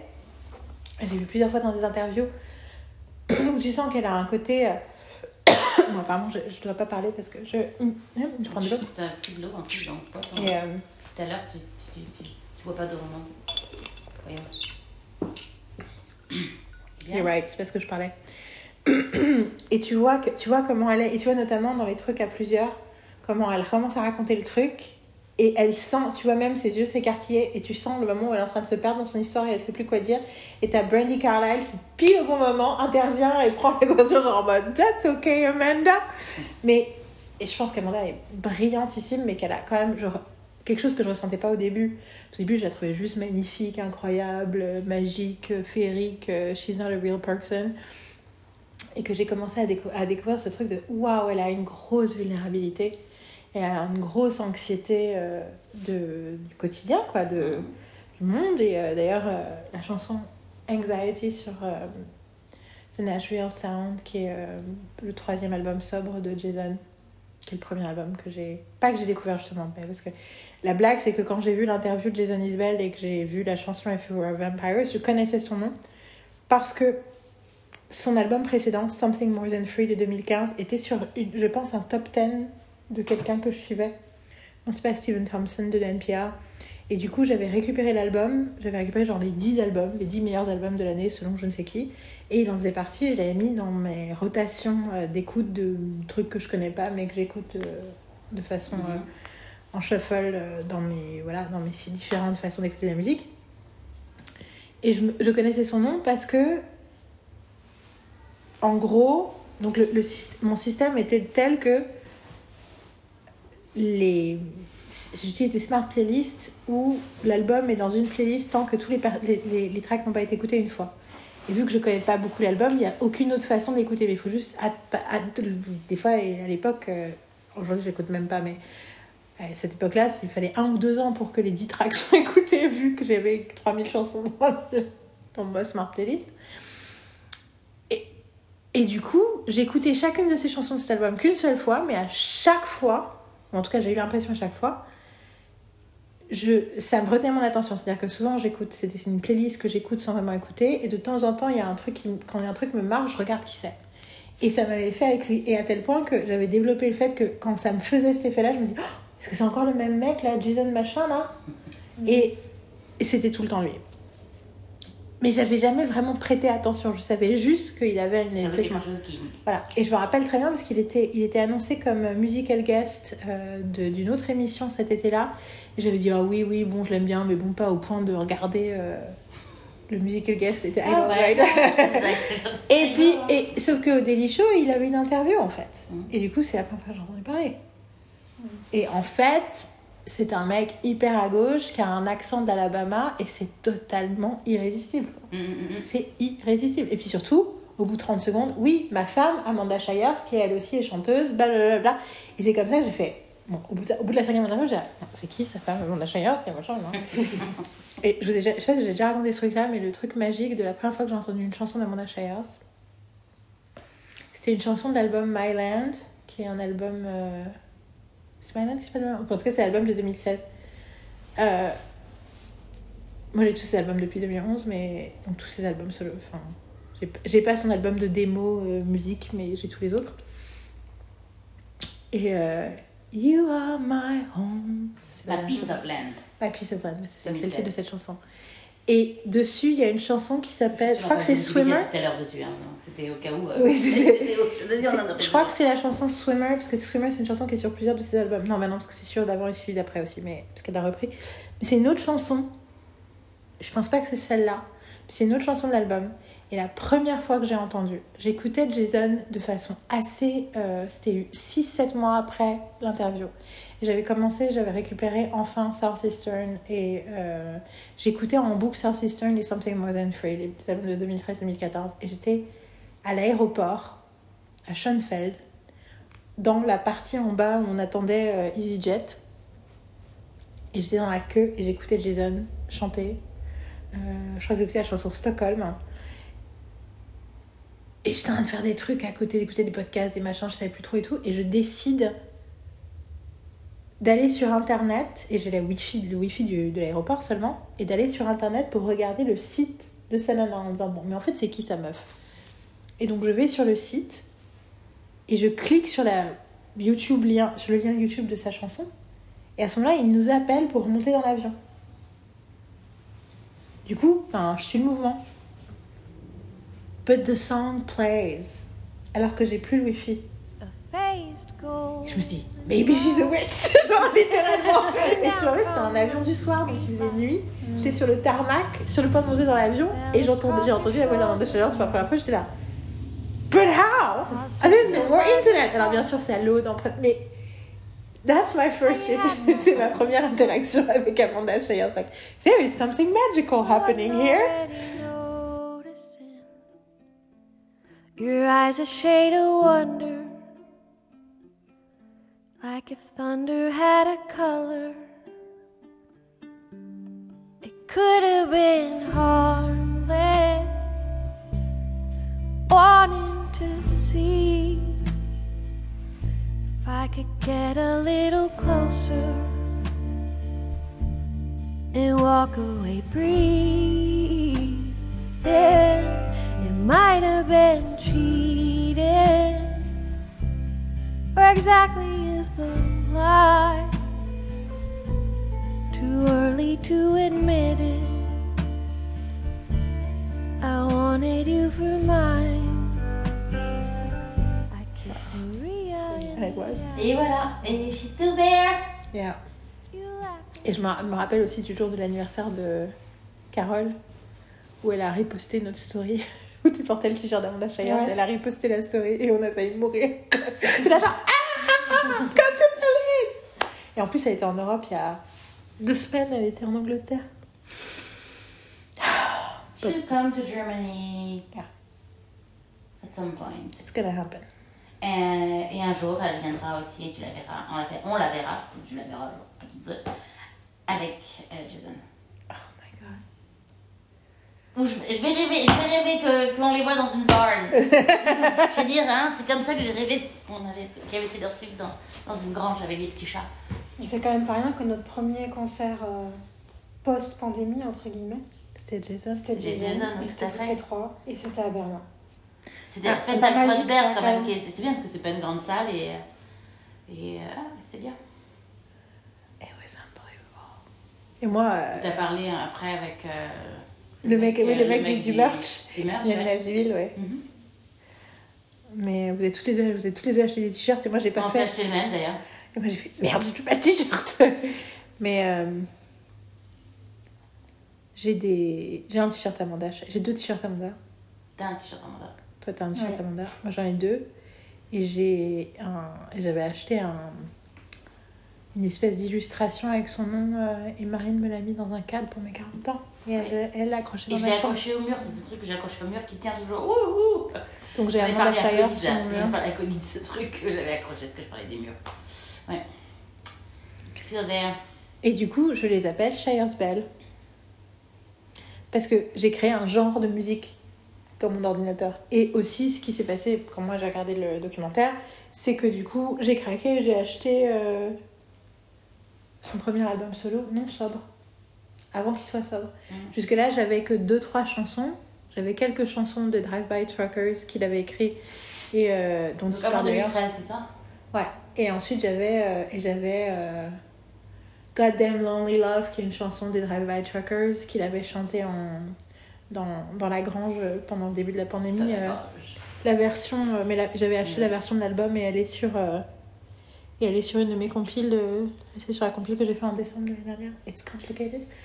Et du coup, Goddamn Lonely Love, c'est rigolo parce que du coup. Mais c'est rigolo parce que tu les écoutes et tu fais putain, il est jeune. Et en fait, bah oui, parce que. Il a commencé Drive by Truckers, il avait 19 ans, quoi. Mm. Ouais. 19-20 ans, quoi. Euh, à part tes je t'ai pas donné, je te donnais aucune des photos et des vidéos toujours du concert de Jason, hein, Oui. mais tu m'as jamais donné ses, ses albums non plus. Waouh. Oui, ça. Le truc c'est que j'ai toutes ces chansons, j'ai plein de chansons parce que euh, j'ai un nombre in- in- inconsidérable de, de, de, de compilations d'hier. Donc je regardais tout à l'heure et je faisais genre. bon, j'ai l'album de 2013 Star Sister? Et c'est tout. Enfin, je veux dire, j'ai. Donc, en fait, il faut que tu me, tu me mettes tous les albums dans Ouais, un dans y, truc. a- il Tu y en a m'as dit- 5. Parce qu'en fait, euh, c'est tout avec marqué mix plus plus. Enfin, moi, je veux, je veux, je veux le truc vrai. Tu vois, je... Bien sûr. Voilà. Et j'ai- Amanda? Et t'as les albums d'Amanda? J'ai euh, j'ai le dernier, enfin j'ai le dernier parce que euh, j'ai plus j'ai beaucoup plus de choses d'Amanda euh, en tant que que euh, que brut, tu vois, pas pas retouché par rapport à des mix. Euh, J'en ai plus. Mais de toute façon, faut que tu me je vais te filer mon, mon hard drive et tu vas mettre euh, Amanda et machin, tu ton ton comment tu dis, Charles Bell, Bell. Charles Bell euh, album, tu vois. Là, tu mets tout et pour que je les ai, quoi. Parce que là, je genre, non, mais c'est quand même hallucinant, j'ai rien, quoi. Et en plus, je me souviens surtout d'avoir déjà demandé, hein. Et je fais genre, comment ça? Je suis allée sur mon truc, j'ai fait genre, j'ai tapé.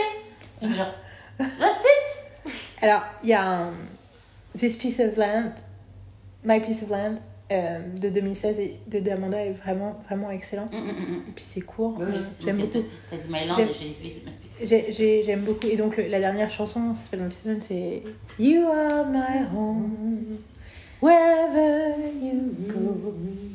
Na, na, na, na. Et je suis pratiquement sûre que je l'ai mis sur une des compiles que je t'ai fait pour l'été dernier pour les 25 ans de notre amitié. Parce que You are my home. Ah oui, elle est dessus. Et euh, une autre chanson que j'adore, c'est la première de, de To the Sunset qui fait Sparking Loud Pirouette, que j'ai mis sur 250 compiles aussi. Et, euh, et Take It Like a Man, le dernier album est génial. Et j'ai- en plus, elle vient de sortir un album qui est une euh, collaboration avec euh, Bobby Nelson, Mhm. la sœur de Willie, l'album de Noël qu'on a écouté à Noël. Pendant le dîner de repas de Noël, on écoute l'album d'Amanda Shires de Noël.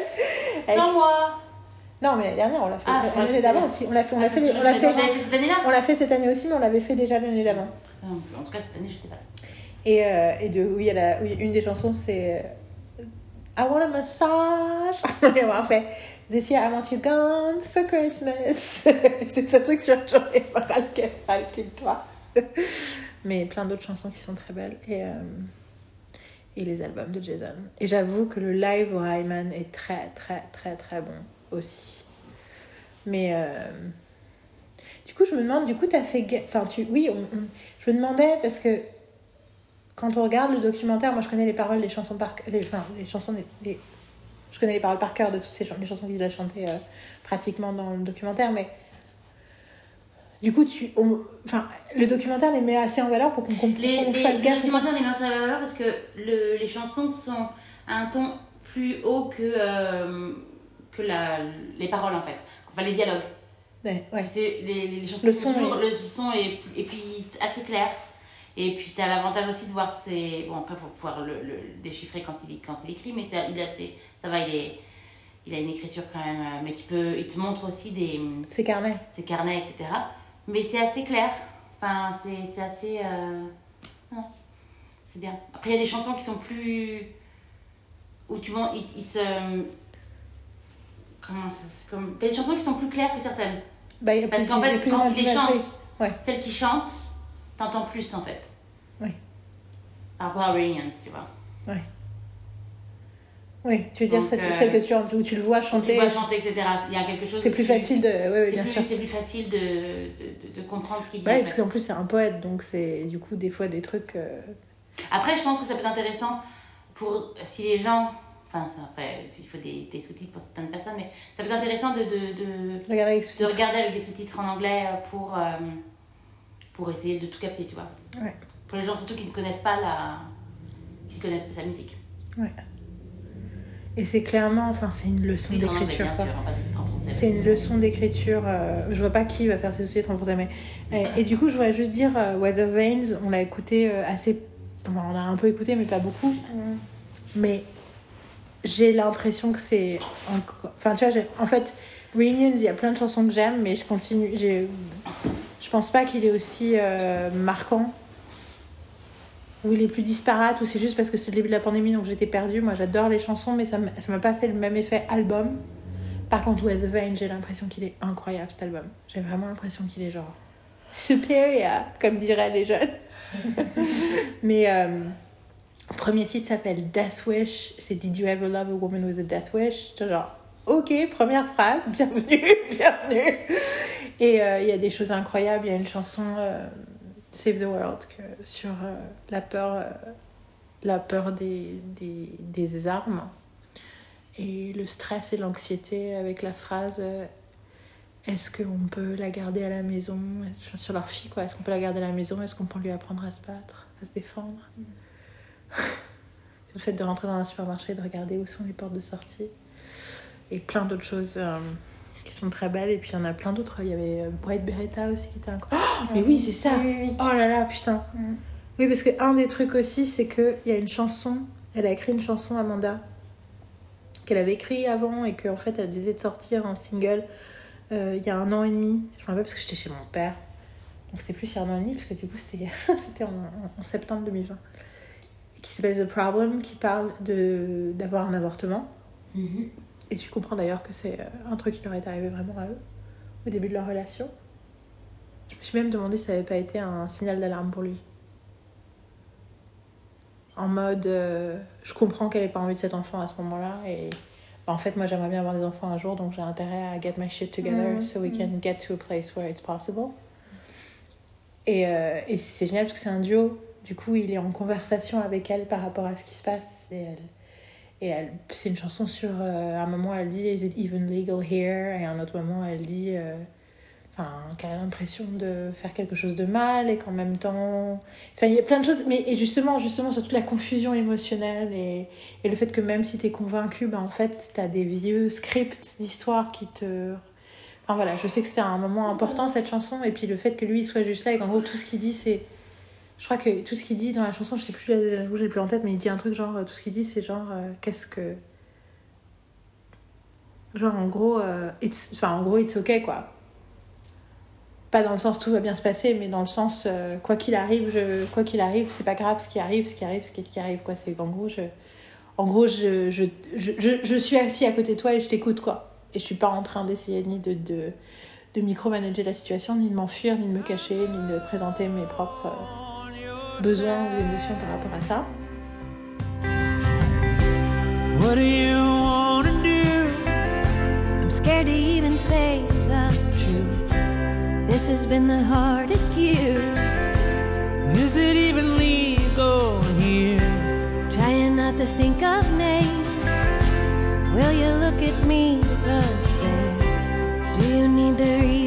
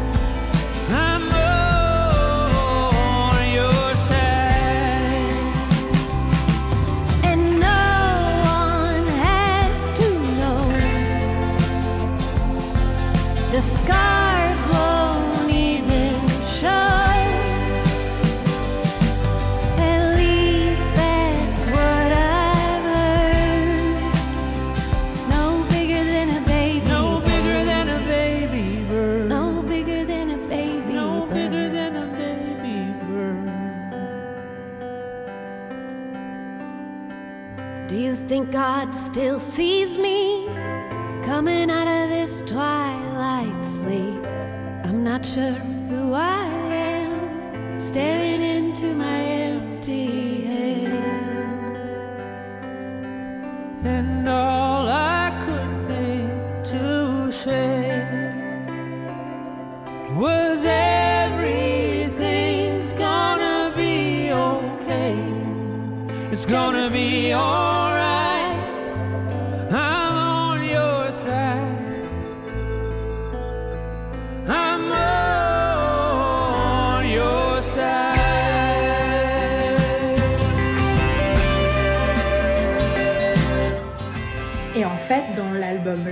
chanson qui s'appelle White Beretta qui raconte un autre avortement, mais quand il a 19 ans. Et justement sur sa lâcheté, en fait. En gros, il dit Je suis tellement contente de ce que toi, tu n'aies pas grandi avec la même honte et les mêmes histoires que moi. Et toi, tu as eu le courage de prendre des choix. Je suis tellement désolée de t'avoir laissé seule avec cette décision ou seule dans la pièce. Et en fait, tu comprends la chanson au fur et à mesure. Tu fais Oh Au début, tu fais Ok, ok, ils sont dans la voiture. Il fait Oui, je vais aller à Memphis pour euh, to take care of it. T'es là, What, what, what? Et là, tu fais Oh my god Et c'est hyper beau et. Oui. Ouais, je trouve, non, je trouve que c'est une leçon d'écriture incroyable en fait, la façon dont il nous fait rentrer dans ce sujet-là avec beaucoup de délicatesse et de précision en même temps. Et, et il nous emmène, on comprend pas vraiment au début de quoi il parle, et puis à un moment donné, tu fais Ah, ok, c'est ça. Et, et la façon dont à travers son écriture, il, il prend ses responsabilités tout le temps. Et là, c'est ça. Et aussi prendre ses responsabilités, c'est aussi assumer Ah, à ce moment-là, à ce moment-là, c'était fucked up ce que j'ai fait. Ou... Mhm. Et il réécrit pas l'histoire, quoi. C'était, euh, il s'est passé ça, je me suis comportée comme ça, et, euh, et, Et- euh, et et en je m'en rends compte aujourd'hui. Et... Puis t'as même pas l'impression qu'il a fait quelque chose de grave, t'as plus l'impression qu'il a fait quelque chose de qu'il a pas fait en fait. Ouais. Enfin, c'est ce que ça sous-entend, mais surtout il y a l'idée un peu de. Il exprime du coup, c'est que parce que c'est un truc que j'ai appris euh, en regardant leurs vidéos.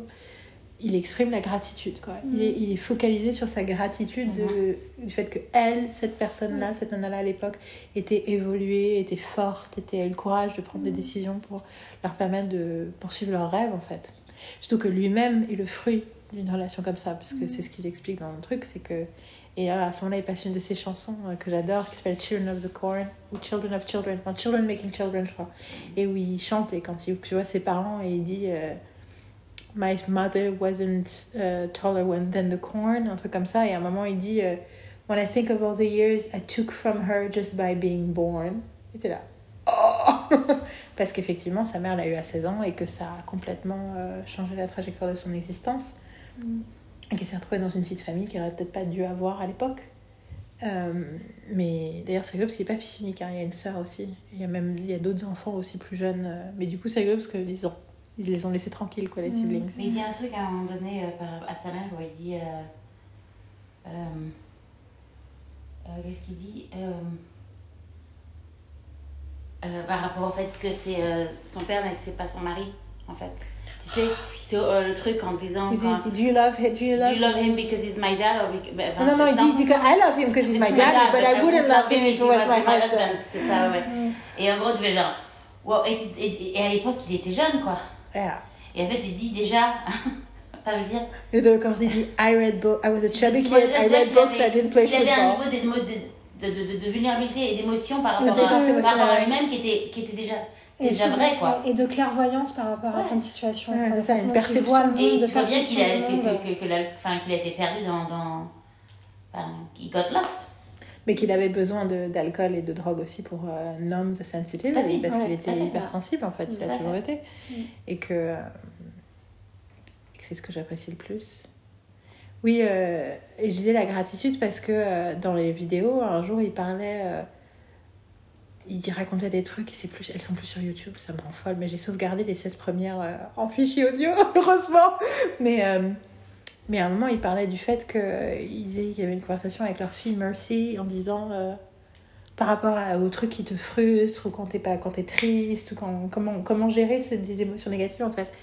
Et du coup, euh, et qu'il avait dit à Mercy que pour lui, euh, le seul moyen de gérer les moments comme ça, c'était de se concentrer sur les choses bah, la gratitude quoi qu'est-ce qui nous pour lesquels quel- pourquoi on était on avait plein de gratitude et c'est là qu'ils avaient raconté ce truc sur le fait qu'avec Mercy ils parlaient toujours de des roses Et en gros, en termes de ce qui s'est passé dans une journée ou ce qui arrive en termes d'épines et de, et, de, et, de, et de fleurs. Qu'est-ce a été, qu'ont été les épines, qu'est-ce qu'ont été les fleurs, comme si les deux font partie des roses et tout. J'étais là, oh my god, moi genre bonjour le côté genre ah ils sont évolués. et du coup je dis ah oui c'est tellement intéressant d'y penser en termes de thorns, que les thorns font partie des fleurs, de la même fleur, Mm. et que c'est pas tu peux pas séparer les trucs des deux. Mais euh, j'avais une autre pensée que je voulais finir là-dessus, j'ai oublié. Jason, Amanda, gratitude, abortion.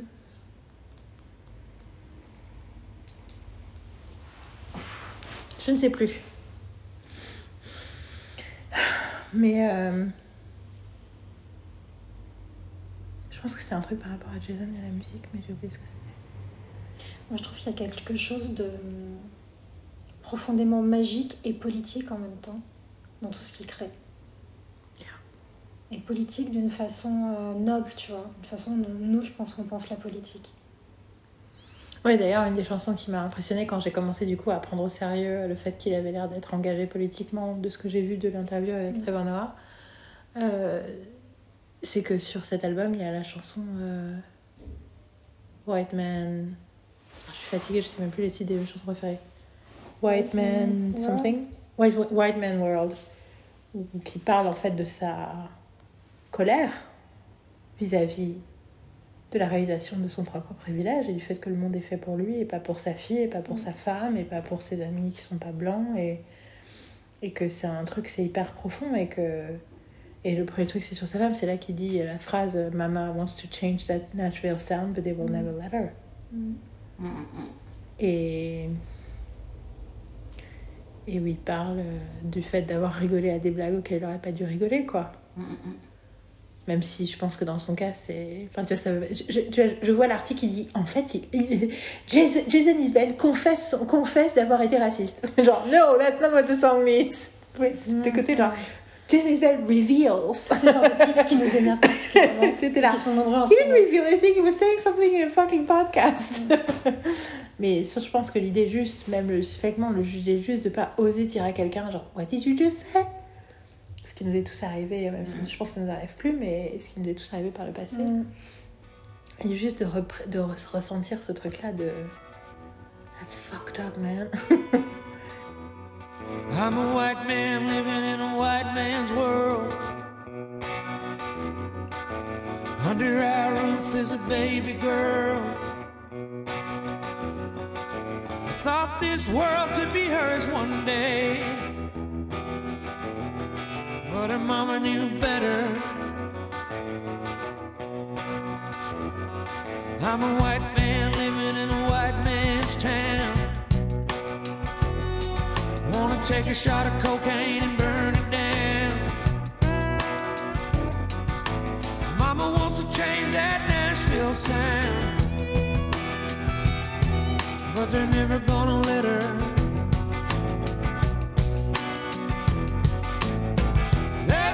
There's no such thing as someone else's war. Your creature comforts aren't the only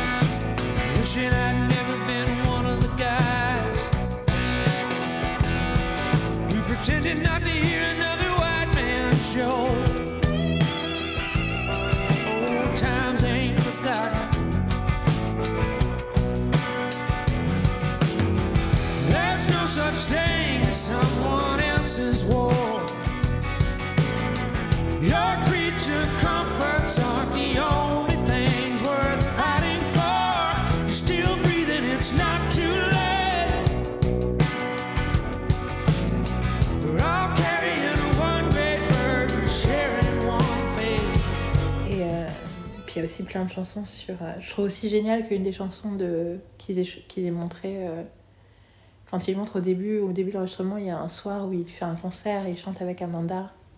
Tu sais, avant de monter sur scène, ils se prennent par la main et tout. Et la chanson que tu les vois, c'est au moment où ils parlent de, de leur rencontre et du, de leur relation, euh, la- le- avant que ça commence à péter. Mhm. Et la chanson qu'ils choisissent de, de chanter, c'est Traveling Alone. Mm. Refrain, c'est I'm so tired of traveling alone, won't you ride with me? Ah, je sais ce que je voulais vous raconter. Ça y est, j'ai retrouvé. Une de mes anecdotes préférées autour de Jason Isbell. Donc, dans le premier, sur le premier album, il y a une chanson qui s'appelle Elephant, Mm. qui est une chanson qui raconte une conversation dans un bar. La relation entre deux piliers de bar, un mec et une nana. Sauf que ce que tu comprends assez rapidement, c'est qu'elle est en train de mourir d'un cancer. Enfin, assez rapidement. Ce que tu racontes au fur et à mesure de la chanson. Et il y a. Ça, c'est un des trucs que je t'avais. À l'époque, j'avais découvert, je te l'avais envoyé. Il y a un- une chaîne YouTube, c'est deux mecs qui écoutent beaucoup. euh, je crois que c'est deux mecs de Detroit. Ils sont plus ou moins dans la musique. Ils sont, très, ils sont, ils sont noirs. Ils sont fans de musique urbaine, rap, hip-hop, plein d'autres choses, mais beaucoup de ça. Mais, et du coup, ils ont une chaîne d'écoute où ils écoutent les chansons pour la première fois. And I know I told you already, Marine, mais je préfère, du coup, je, je le raconte pour les noisettes. Et en gros, je suis donc, à un moment, j'ai- quand j'ai commencé à tomber dans Jason Isbell, j'étais assoiffée de choses que je pouvais voir autour de Jason Isbell. Donc, je tombe sur cette vidéo où oui, quelqu'un leur a dit Vous devriez écouter euh, Elephant de Jason Isbell. Et donc, ils font Ok, aucun, aucune idée de qui est ce mec, c'est quoi cette musique, j'avais entendu parler. Donc, ils commencent à écouter. Et c'est extrêmement drôle parce que tu les vois pendant les, la première minute hypothétiser sur oh il va se la taper ils sont en train de se draguer dans un bar ah, ah, ah, machin. Et à un moment il dit un truc il dit c'est bizarre qu'est-ce que ça veut dire? Qu'est-ce que ça veut dire ça c'est ça? Et puis a un moment où il commence à comprendre qu'en fait elle est en train de mourir d'un cancer. Et tu vois leur tête se décomposer. Et plus ça plus ils sont pris dans le truc et à la fin ils sont là. Ok ok. Et, je pense que c'était et, et quelques années et du coup enfin quelques mois plus tard quelqu'un leur a dit bien sûr en réaction à celui-là tous les fans de Jezebel ont dit euh, If we were vampires, if we were vampires. Et il se passe à peu près la même chose. Parce que les chansons de Jason ont l'air ok at first. Oh, if we were vampires, euh, oh, it's a sweet song. Dun, dun, dun, dun, dun, dun, dun. Dun, dun, dun, dun. Et quelqu'un va mourir. Oh, ok. Et de toute façon, euh, au, plus, au plus on aura 40 ans, mais d'ici enfin, à un moment ou à un autre, l'un d'entre nous va mourir et il y en a un qui va devoir être tout seul. Quoi. Euh. Thank you, Jason, for this lovely thought. Which is lovely, mais ma phrase préférée dans, dans le premier couplet de If We Were Vampires, c'est euh, euh, It's not your mercy that. Ah! It's no, no, no, your skin.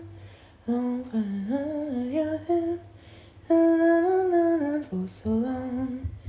Sense of mercy right and wrong. C'est ça, c'est your sense of mercy that guides me from through right and wrong. Mm. Ce qui sous-entend que c'est ça, que c'est ça. Mercy, Sachant que c'est le prénom de leur fille. clémence. C'est ça. Que c'est sa clémence, c'est son sens de la clémence à elle qui lui permet d'avoir un compas moral. Je trouve ça d'une profondeur. The sense of mercy. C'est quoi la phrase exacte? Tu regardes dans tes chansons. t'as That's what I'm doing. Mais après, euh, je suis en train d'enregistrer, donc je penserais que. Je- si je commence à appuyer sur play, ça va. Ah, c'est parce que c'est sur ton truc, c'est ça que tu Oui, c'est ça. If we were vampires. De toute façon, hey, label indépendant, je peux mettre la chanson dans le podcast, il va jamais me poursuivre. Puis c'est purement à but promotionnel. Non, mais du coup, je vais me forcer à faire une petite playlist. Une petite playlist, les 10 essentiels. It's not the long flowing dress that you're in, or the light coming off of your skin, the fragile heart you protected for so long, or the mercy in your sense of right and wrong. Donc c'est ça, c'est plus ça. It's not the hand searching slow in the dark, or your nails leaving love's watermark. It's not the way you talk me off the roof. Your questions like directions to the truth. C'est le- c'est parce que j'ai fait un amalgame de ces deux idées-là. Mm-hmm. De Is the mercy in your sense of right and wrong, and your questions like directions to the truth. Je trouve ça. Oh It's knowing that this can't go on forever. Likely one of us will have to spend some days alone. Maybe we'll get 40 years together, but one day I'll be gone, or one day you'll be gone. and we all start crying. The long flowing dress that you're in, or the light coming off of your skin, the fragile heart you protected for so long, or the mercy in your sense of right and wrong. It's not your hand searching slow in the dark, or your nails leaving love's watermark. It's not the way you talk me off the roof. Your questions like directions to the truth. It's knowing that this can't go on forever. Likely one of us will have to spend some days alone. Maybe we'll get 40 years together, but one day I'll be gone. One day you'll be gone. If we were vampires and death was a joke, we'd go out on the sidewalk and smoke and laugh at all the lovers and their plans. I wouldn't feel the need to hold your hand. Maybe time running out is a gift. I'll work hard till the end of my shift and give you every second I can find. Hope it isn't me who's left behind. It's knowing that this can't go on forever. Likely one of us will have to spend some days alone. Maybe we'll get 40 years together. But one day I'll be gone. One day you'll be gone. I think we've convinced the people. Nous avons fait notre devoir de, de de Shayersbellien. euh, Mais tu voulais quand même parler d'autre chose. je voulais parler d'autre chose. Ah oui, bah, je voulais parler de Smartness très rapidement, mais Ouais. Bah, en fait, du coup, ce qui est intéressant, c'est que j'ai vu le document, la série documentaire Smartless, c'est six épisodes.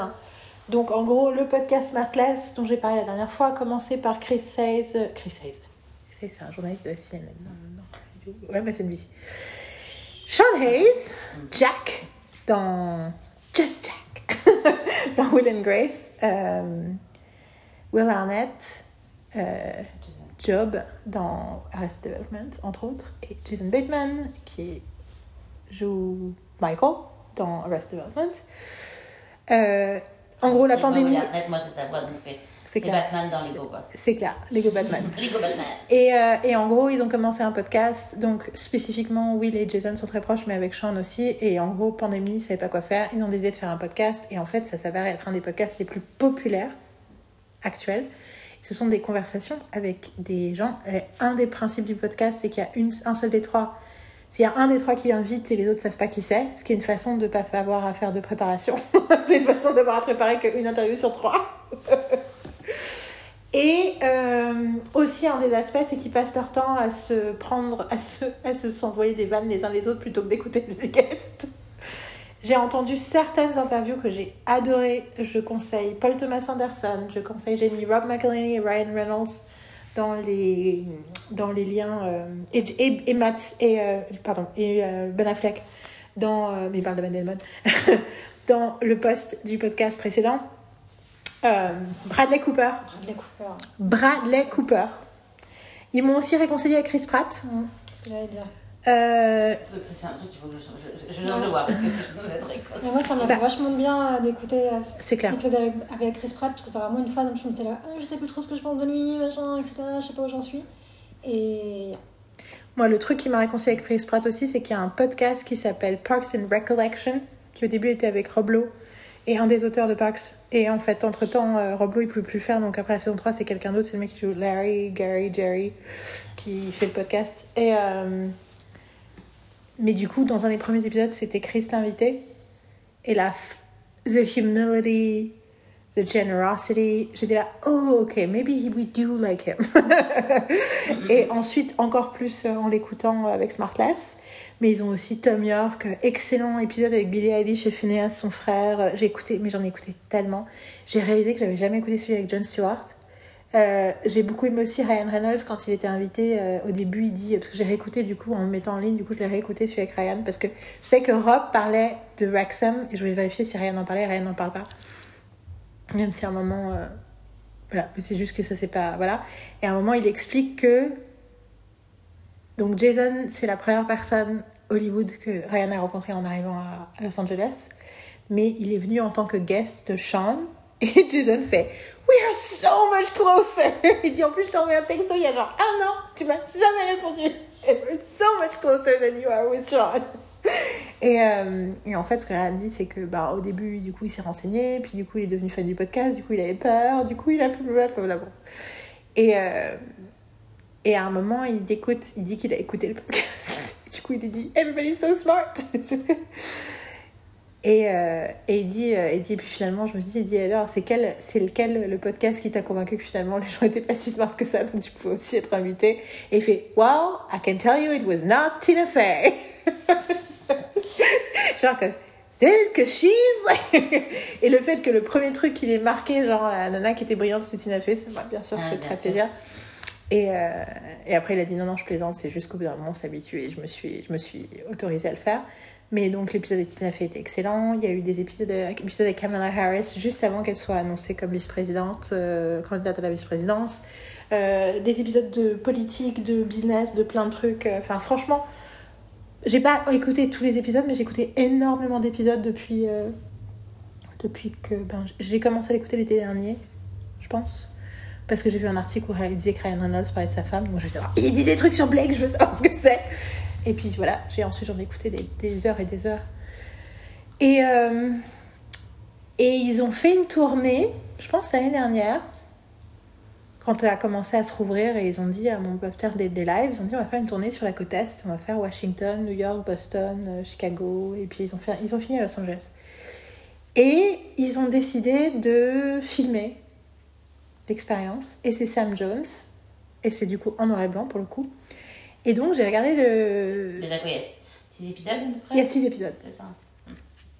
J'ai énormément, euh, j'ai énormément aimé. En grande partie, j'ai énormément aimé. Je trouve que la fin n'est pas vraiment une fin. Du coup, enfin, tu vois, il y a un peu un côté que je trouve que du coup, c'est un peu décevant. Mhm. Je trouve ça fascinant sur les relations entre les hommes. Je trouve ça fascinant sur les amitiés entre les hommes. Euh, y compris sur leur. Enfin, tu vois, quelque part, j'ai l'impression que c'est le contraire de Jason. En termes de capacité de parler de ses émotions, Jason, il est. Pour le coup, le Jason, je vais t'en réaliser. Bateman, il est. J'adore Bateman, mais il a vraiment des soucis. Genre, il y a des trucs, il est bloqué sur des trucs. Et je le savais déjà en écoutant le podcast.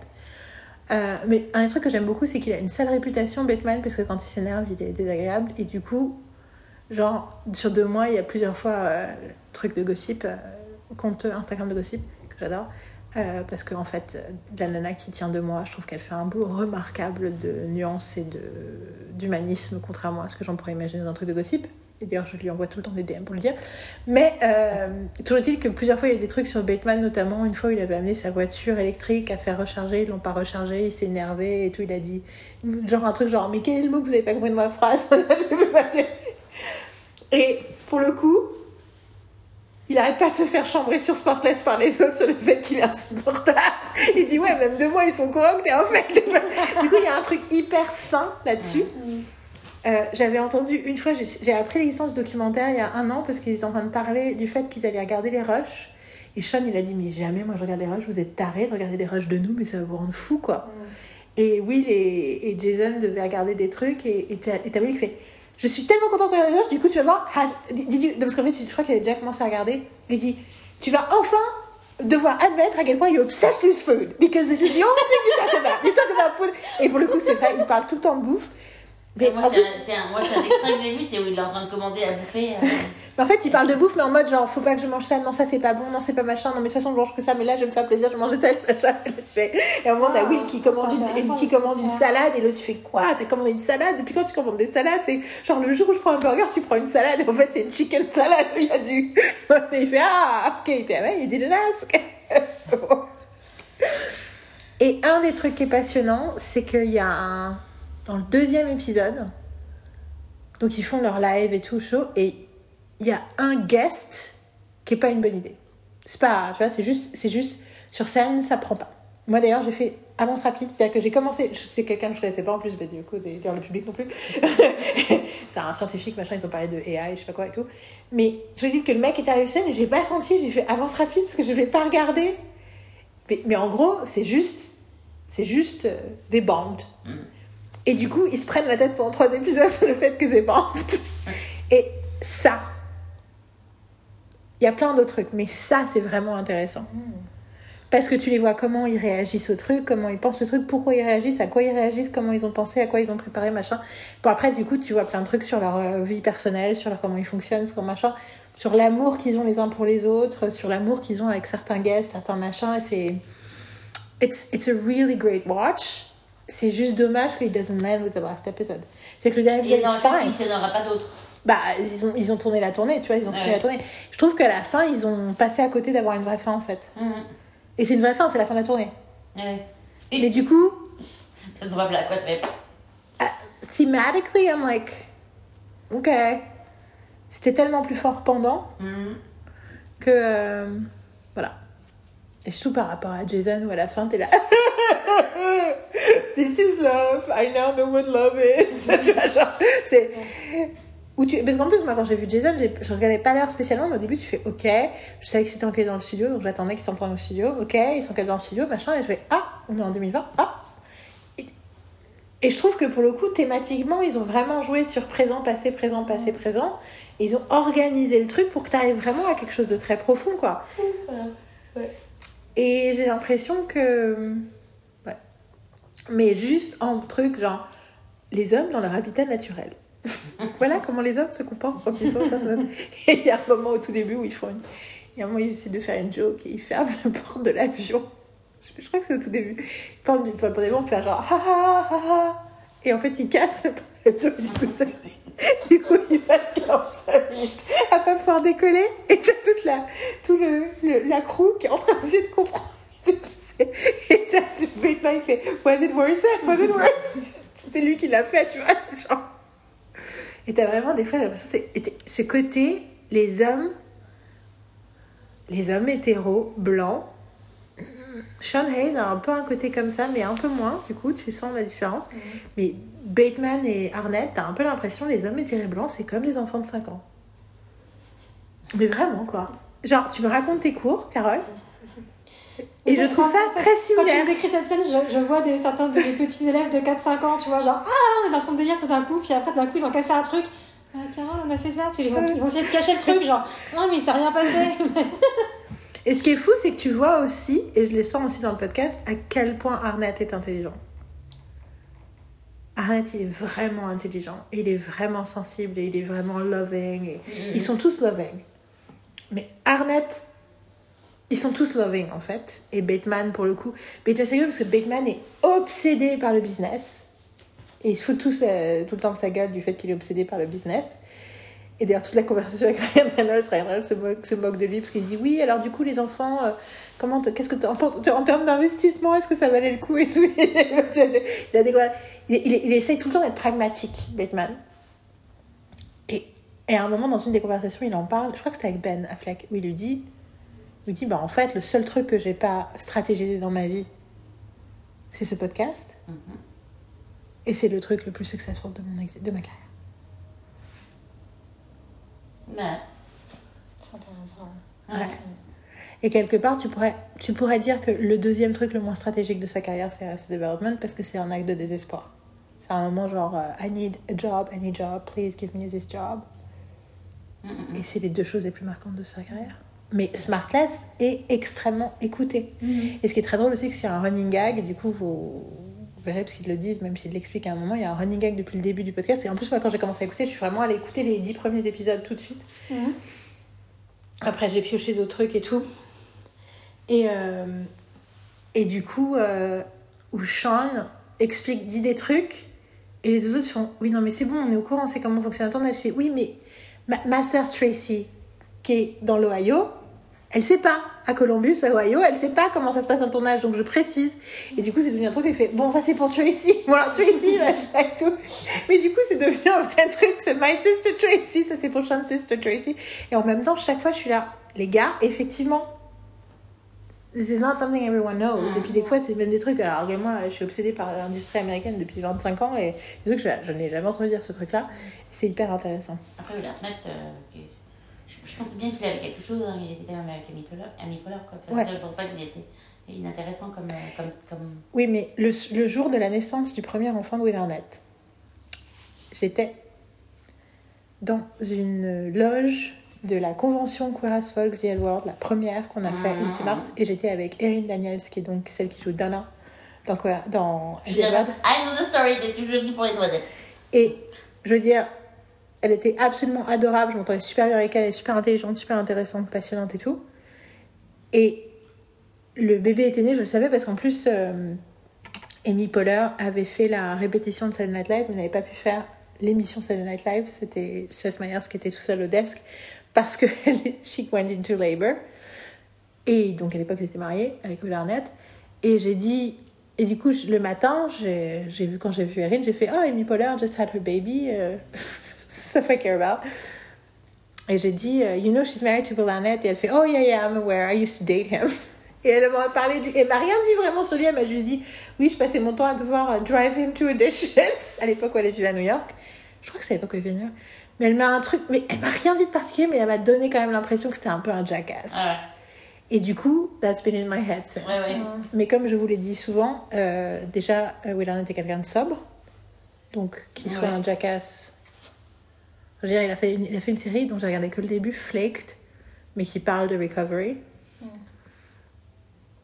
Et euh, du coup, euh, I'm okay with him being a jackass in the past. Mais C'est bien, ça se marie très bien avec, euh, avec Jason, non? Mhm. Le fait qu'il est so- Enfin. Ouais. Que ça va. Yeah. Qu'en fait, tu. Bateman aussi. Bateman aussi, il est sobre. Mhm. Bateman aussi, il a fait n'importe quoi pendant sa jeunesse, mais on peut Mais en même temps, euh, Tu peux comprendre. je peux comprendre, hein, c'est clair. Je veux dire, euh, il s'en sort pas. Enfin. Et en plus, C'était dans Smartless qu'il y a un épisode avec Paul Thomas Anderson qui est génial où il parle pratiquement jamais de la carrière de Paul Thomas Anderson. Il dit toujours que c'est le plus grand réalisateur de tous les temps, mais à aucun moment il parle de son, sa carrière. Et Paul est juste là, dit No, I'm having so much fun listening to you rib each other. Genre, allez-y, continuez. Mais il parle du coup de sa rencontre avec Maya Rudolph, Maya ce qui est très, ouais. intéressant. Et euh, à un moment, il dit, il parle du fait qu'il en a marre de voir des séries exister qui sont des longs films. Oui. Ah. je. Et, je l'avais- et du coup, je suis allée dans la chambre de Marine, je fais Marine, il faut que tu entendes Paul Thomas. Ouais. Et en même temps, il dit En même temps, je les regarde pas ces séries, donc peut-être que j'ai tort. Il dit Mais pourquoi il n'y a plus de films de 90 minutes? C'est quoi ce bordel? Comment vous me dites que vous pouvez plus raconter un truc en 80 minutes et que à chaque fois vous êtes obligé de faire un truc de 6 épisodes Et moi, j'étais là Oh Paul, il dit En même temps, je dis ça, moi je regarde tous des vieux films, donc j'en sais rien. Mais Du coup, je devrais pas parler, je devrais me taire. Mais j'étais là Non, Paul, quand même. tu sais, Tu sais, tu sais, intuitivement, tu sais, tu as raison. Non, c'est un film de 3h30. Ouais. C'est- Non, c'est moins, peut-être moins euh, Babylone, le film de machin. Ça dure De heures. Ouais, ouais, ça dure 3 heures, je sais pas comme s'il voulait pas faire une série. Alors, Parce qu'il pouvait pas faire une série une série, je sais pas. Je, je suis pas une fan, oui, effectivement. Après, tu l'as pas vu? Non, non. Mais bon. Moi non plus, mais je vais pas le voir non plus. anyway. Non. Je ne le verrai pas, ça ne m'intéresse pas de le voir. Non, ouais. Mais euh, ouais, donc euh, voilà, je voulais pas. Je, je- mais je trouvais ça intéressant aussi. Enfin, je pense que j'ai j'ai mesuré. Enfin, je vois à quel point Sam Jones réagit. C'est rig- c'est rigolo de regarder. de- ça aurait été rigolo de regarder les deux documentaires et d'avoir l'impression que c'était la même personne qui avait fait. Or, j'ai pas vraiment ce sentiment-là. J'ai ce sentiment-là, mais pas de façon. J'ai pas l'impression que Sam Jones s'est projeté en fait dans ces documentaires. J'ai l'impression que dans les deux cas, il a vraiment fait ressortir la personnalité des gens qu'il filmait pour de vrai.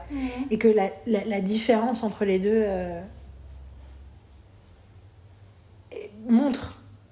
Après, il y a aussi le fait que il y en a un qui a été fait il y a trois ans. Je sais pas pourquoi il est sorti que maintenant, le film sur Jason. Il a été fait il y a trois ans. Et là, l'autre, il a été fait, je pense que c'est une question de distribution. Et là, euh, et celui-là, il a été fait euh, très rapidement. Mm. Non, non, non. Et il y y a plein de moments à mourir de rire. Juste, ils sont drôles. Ils sont drôles, Mm. ils sont cons, ils sont ridicules, mais drôles. Ils sont touchants aussi. Tu vois, euh, tu vois à quel point ils sont frères en fait. Et c'est fou aussi ce truc en tant que fan de série, de voir deux, pères, deux acteurs que tu as connus parce qu'ils jouaient deux frères dans une série et qui sont vraiment devenus frères. Mm, mm, mm. Fucking beautiful. Et vraiment comme des frères, c'est qu'ils se, ils se, ils se cherchent des poux toute la journée, ils se font chier tout le temps. Et Il y a un moment génial aussi où t'as Sean qui parle à la caméra, qui explique un truc, et après les autres ils font Mais qu'est-ce que tu fais Qu'est-ce que tu fais? Il dit Bah, je, je parle à la caméra, je raconte des trucs, et il faut What? You, you do that Il fait Bah oui, depuis le début du documentaire. Je raconte, des fois je parle à la caméra.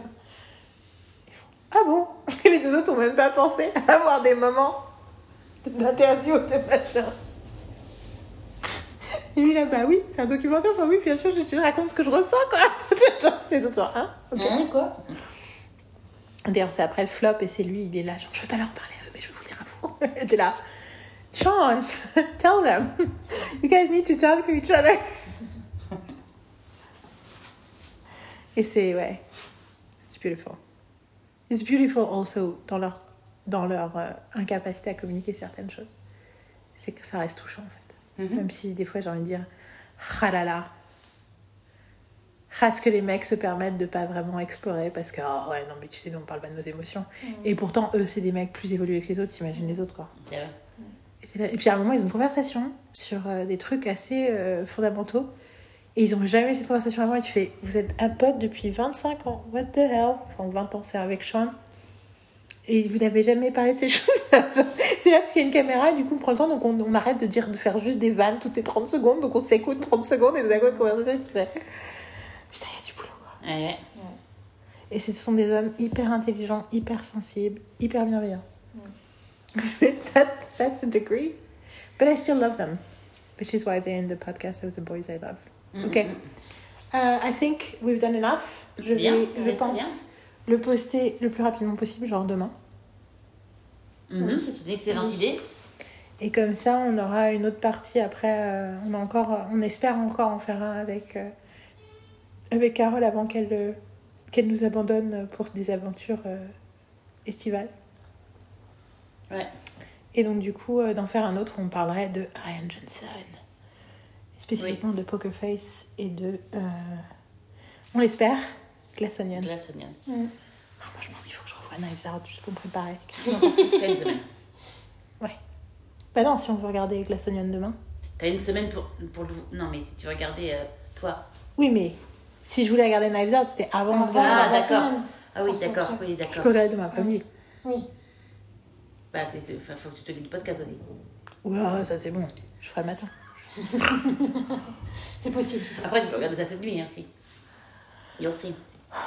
Bah, vas-y, j'ai un... après j'ai un autre podcast que j'ai en anglais que j'aimerais bien faire aujourd'hui et poster ce soir. Donc euh, on verra ce qui se passe. Écoute, on verra ce qui se passe. Donc ce qui veut dire qu'il faut qu'on arrête ce podcast-ci. Ce fut un plaisir les filles. Un plaisir, C'est partagé. Un grand bonheur de parler de Jason Isbell. Et oui, il y a beaucoup de Jason. Hein. Jason Ouais. Isbell, Jason Sudeikis, Jason. Bateman, Jason Segel. Dans Non, mais je veux dire, en général, la liste, il y en a beaucoup. c'est le moment où j'ai que. Oui, oui, c'est. Oui, oui, c'est. Après, c'est Jason. Non, mais c'est. C'est pas n'importe Et quel. Non, mais c'est Nicolas et, et Mathieu, tu vois. Le nom un peu canonique, quoi. Non, mais c'est le- c'est les, les noms d'une génération, quoi. Ils ont tous. euh, Ils ont tous Bah, euh, après, avec des Mathieu, mais, on est... on est- mais les Mathieu, c'est. un- Oui, mais ce que je veux dire, c'est que quand tu, quand tu passes du temps en France, tu croises trois Julien et deux Mathieu, quoi qu'il arrive, en Ouais. fait, euh, que tu cherches ou pas. Et si tu, Ah, ouais. si tu parles avec des gens d'une certaine génération, t'as trois Philippe, Je quoi. veux dire, ni Mathieu. euh, Je crois que c'est. Ouais. Yes. Non, non, mais il y a des. Oui, oui, il y a des les Nicolas, les Julien et les Mathieu. Je euh, n'ai rien contre les Mathieu. Hein. S'il y a des Mathieu qui Donc là, c'est euh, pas étonnant. noisettes, parle il n'y a pas de problème. Ça faire partie des prénoms ça me fait euh, rire de Jason. d'une période. Mais euh, je suis sûre qu'il y a d'autres Jason auxquels j'ai pas pensé. Jason Jason Non. C'est aussi un truc de film d'horreur, non? Il n'y a pas un Jason dans Ouais, le Oui, oui, c'est oui, oui. C'est Halloween, non? Euh, ouais. je- euh, C'est- les trucs que je n'ai pas vu les films, mais je sais à cause des quiz dans Scream. Mais il y a, mais il y a doit y avoir un film qui s'appelle. Jason aussi, enfin, euh, qui, qui, Oui, mais parce qu'il y a eu des, après des spin-offs, enfin, des, Bah, en fait, films attends, je sais dérivés, pas, c'est- etc. c'est- dans, dans Halloween, c'est, il s'appelle euh, Myers, c'est un truc comme ça, donc en fait. c'est- Mike Myers. Ouais, c'est dans Vendredi 13. euh, parce qu'il y a Non, ça, Vendredi c'est 13 et l'acteur. Halloween. Elle, elle est tombée dedans, elle a, elle avait- elle a pris le truc, Mike Myers, le. Dans les deux grosses Donc, ça doit sagas, il y a être- Vendredi 13 et Halloween. Que souvent je Je pense que c'est vendredi 13, parce que du coup, il y a l'idée qu'il est pas dans le premier, parce qu'en fait, il revient dans le deuxième. Il y a un truc comme ça dans le, où c'est le, le, le, le trick dans Scream où elle demande un truc sur le premier et il dit mais dans le premier euh, c'est sa mère qui est la tueuse ou un truc comme ça. Mais j'ai pas trop suivi, je crois que c'est vendredi 13. Et je sais juste parce qu'ils ont fait Jason X, qui est le dixième Jason, et ils ont fait Michael Myers. Michael Donc j'ai dit Mike, j'étais pas loin, mais, mais- mais oui, mais c'est vraiment parce que je pense que je pense qu'il se l'est pris plusieurs fois. c'est clair. Mais euh, How Did This Get Made, ils ont fait un épisode sur Jason 10 que j'ai écouté pendant, après mon après mon opération de l'œil où du coup j'étais euh, je pouvais rien faire à part écouter des podcasts. Je les ai écoutés parler de Jason. Et du coup, pendant tout le temps, ils ont passé le temps à poser des questions au public sur les autres films parce qu'ils comprenaient rien à la mythologie. C'est vrai que si t'as- si t'as Jason, là tu peux, tu peux trouver tous les Jason. C'est sur Wikipédia, tu vois. Mais je vois, je vois là, Jason Sudeikis, comme on a dit, euh, Jason Isbell. On a Jason Presley aussi qui. euh, Non, parce que par Il s'appelle Jason Ou il s'appelle pas C'est pas un nom Presque comme Jason?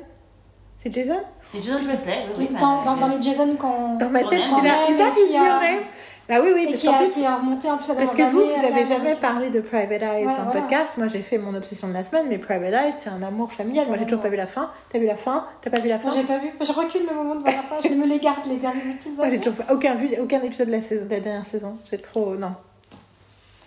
Mais oui, Jason Priestley, absolument. Mais je sais pas pourquoi dans ma tête, j'étais là, non, c'est Jamie Priestley. Genre, no, what, what is wrong with your brain, Yann Il est temps d'arrêter ce podcast. Ce fut un plaisir. je vais le dire. Je vais faire. On peut, on peut encore être là pendant deux heures. Je pense à que je vais faire. Combien de chansons vu... Si je mets Shire's Bell et donc je vais mettre Amanda, je vais dire 17 chansons. Une playlist de chiffre. 17 chansons de Shire's Bell Mania, votre inventation, la Shire's Bell Mania, euh, dans lequel je vais mettre bien sûr Me Up et Were Vampires et euh, Goddamn Lonely Love, maybe. Et... Ah non Ah, tu m'en rajoutes Non, je voulais mettre St. Peter's Autograph. I was so sure what I needed. Ok. Ok. Um, enjoy, Jason, and everything else in your life. And euh, à très vite et Bonne pop d'ici là. Days when we raced, we flew off the page. Such damage was done. But I made it through. Cause somebody knew I was meant for someone.